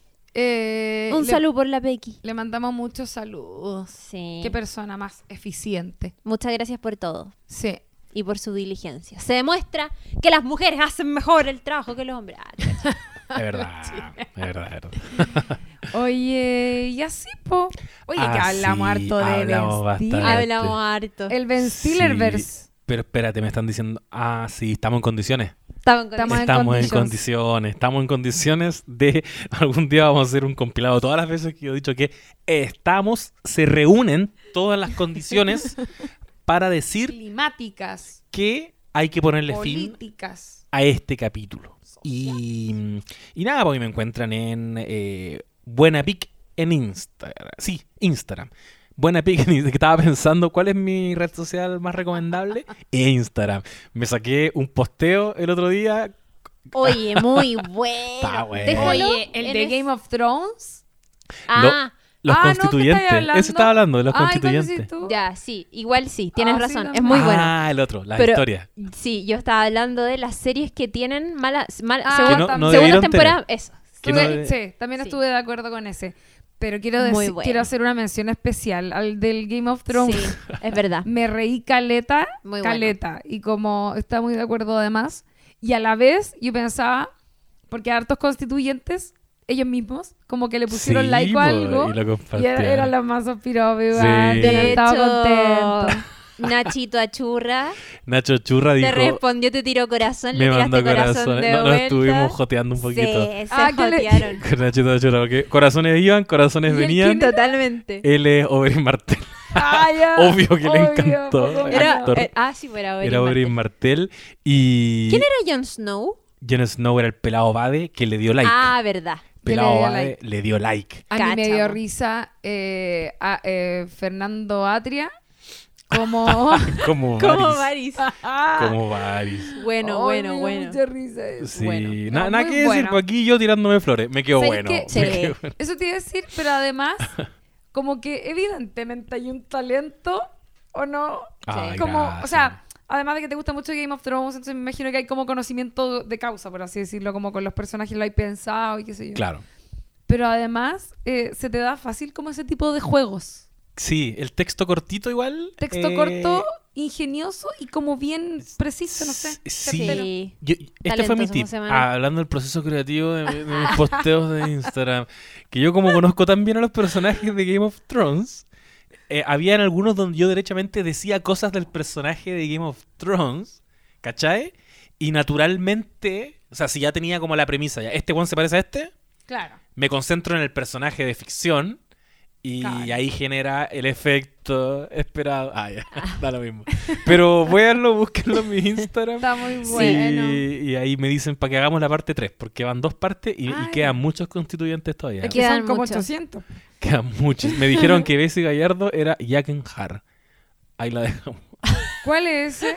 El, el El de los de mil las rostros. mil- Sí. Sí. Ah, la wea buena. Oye, Onda, pero wait, eh, dejan stories, ¿lo tenían stories destacadas? Súbelo al no sabes Ah, nada, no. po. Ya, yo como tu manager te digo, Ya. ay, ¿te cachai? No, amigo, déjalo en stories destacadas, pero porfa, dejan stories destacadas también. El otro que yo encontré demasiado bueno, que series que jamás debieron tener segundas temporadas, porque eh, los momentos en que te enojabas era muy gracioso. Sí, ahí hubo momentos histriónicos. Sí. Ah, Y- Ese no lo vi entero, y pero que me- generaron pero debate. Me encanta que llevamos mucho rato hablando de Instagram. Ojalá que los nadie se motiven y vayan a ver el contenido que estamos haciendo. Ese es el mío. ¿Cuál es el tuyo, Chiri? El mío es Chirimo y Alegre.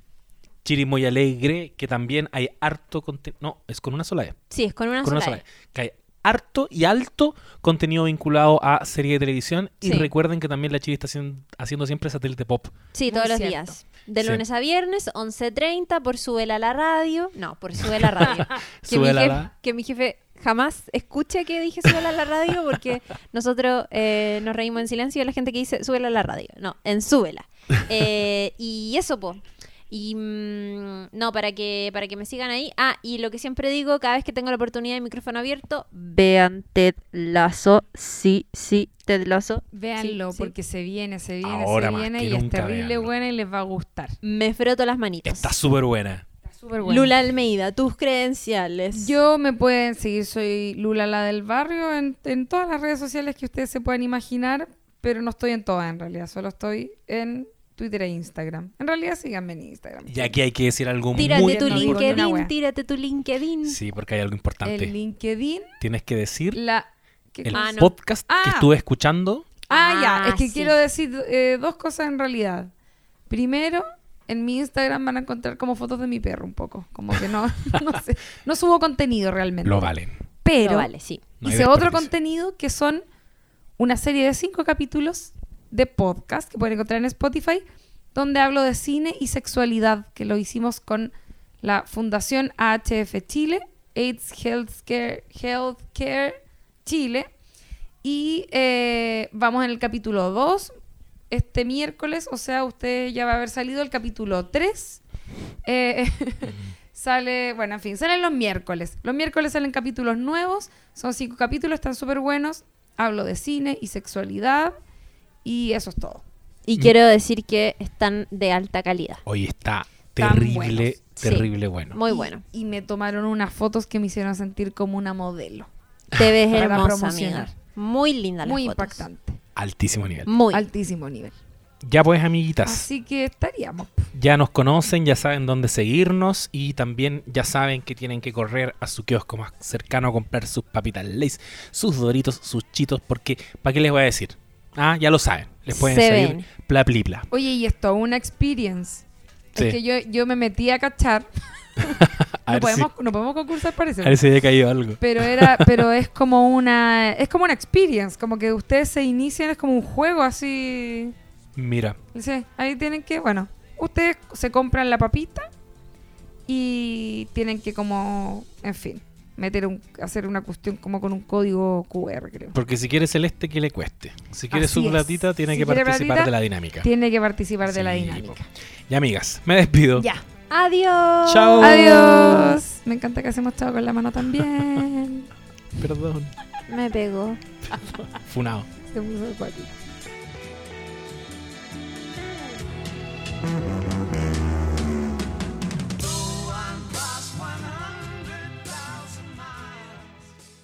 No sabes nada es presentado por El Botín de Leis. Parte del botín podría ser tuyo. Hay 150 millones a repartir. El botín de ley. ¿El botín de what?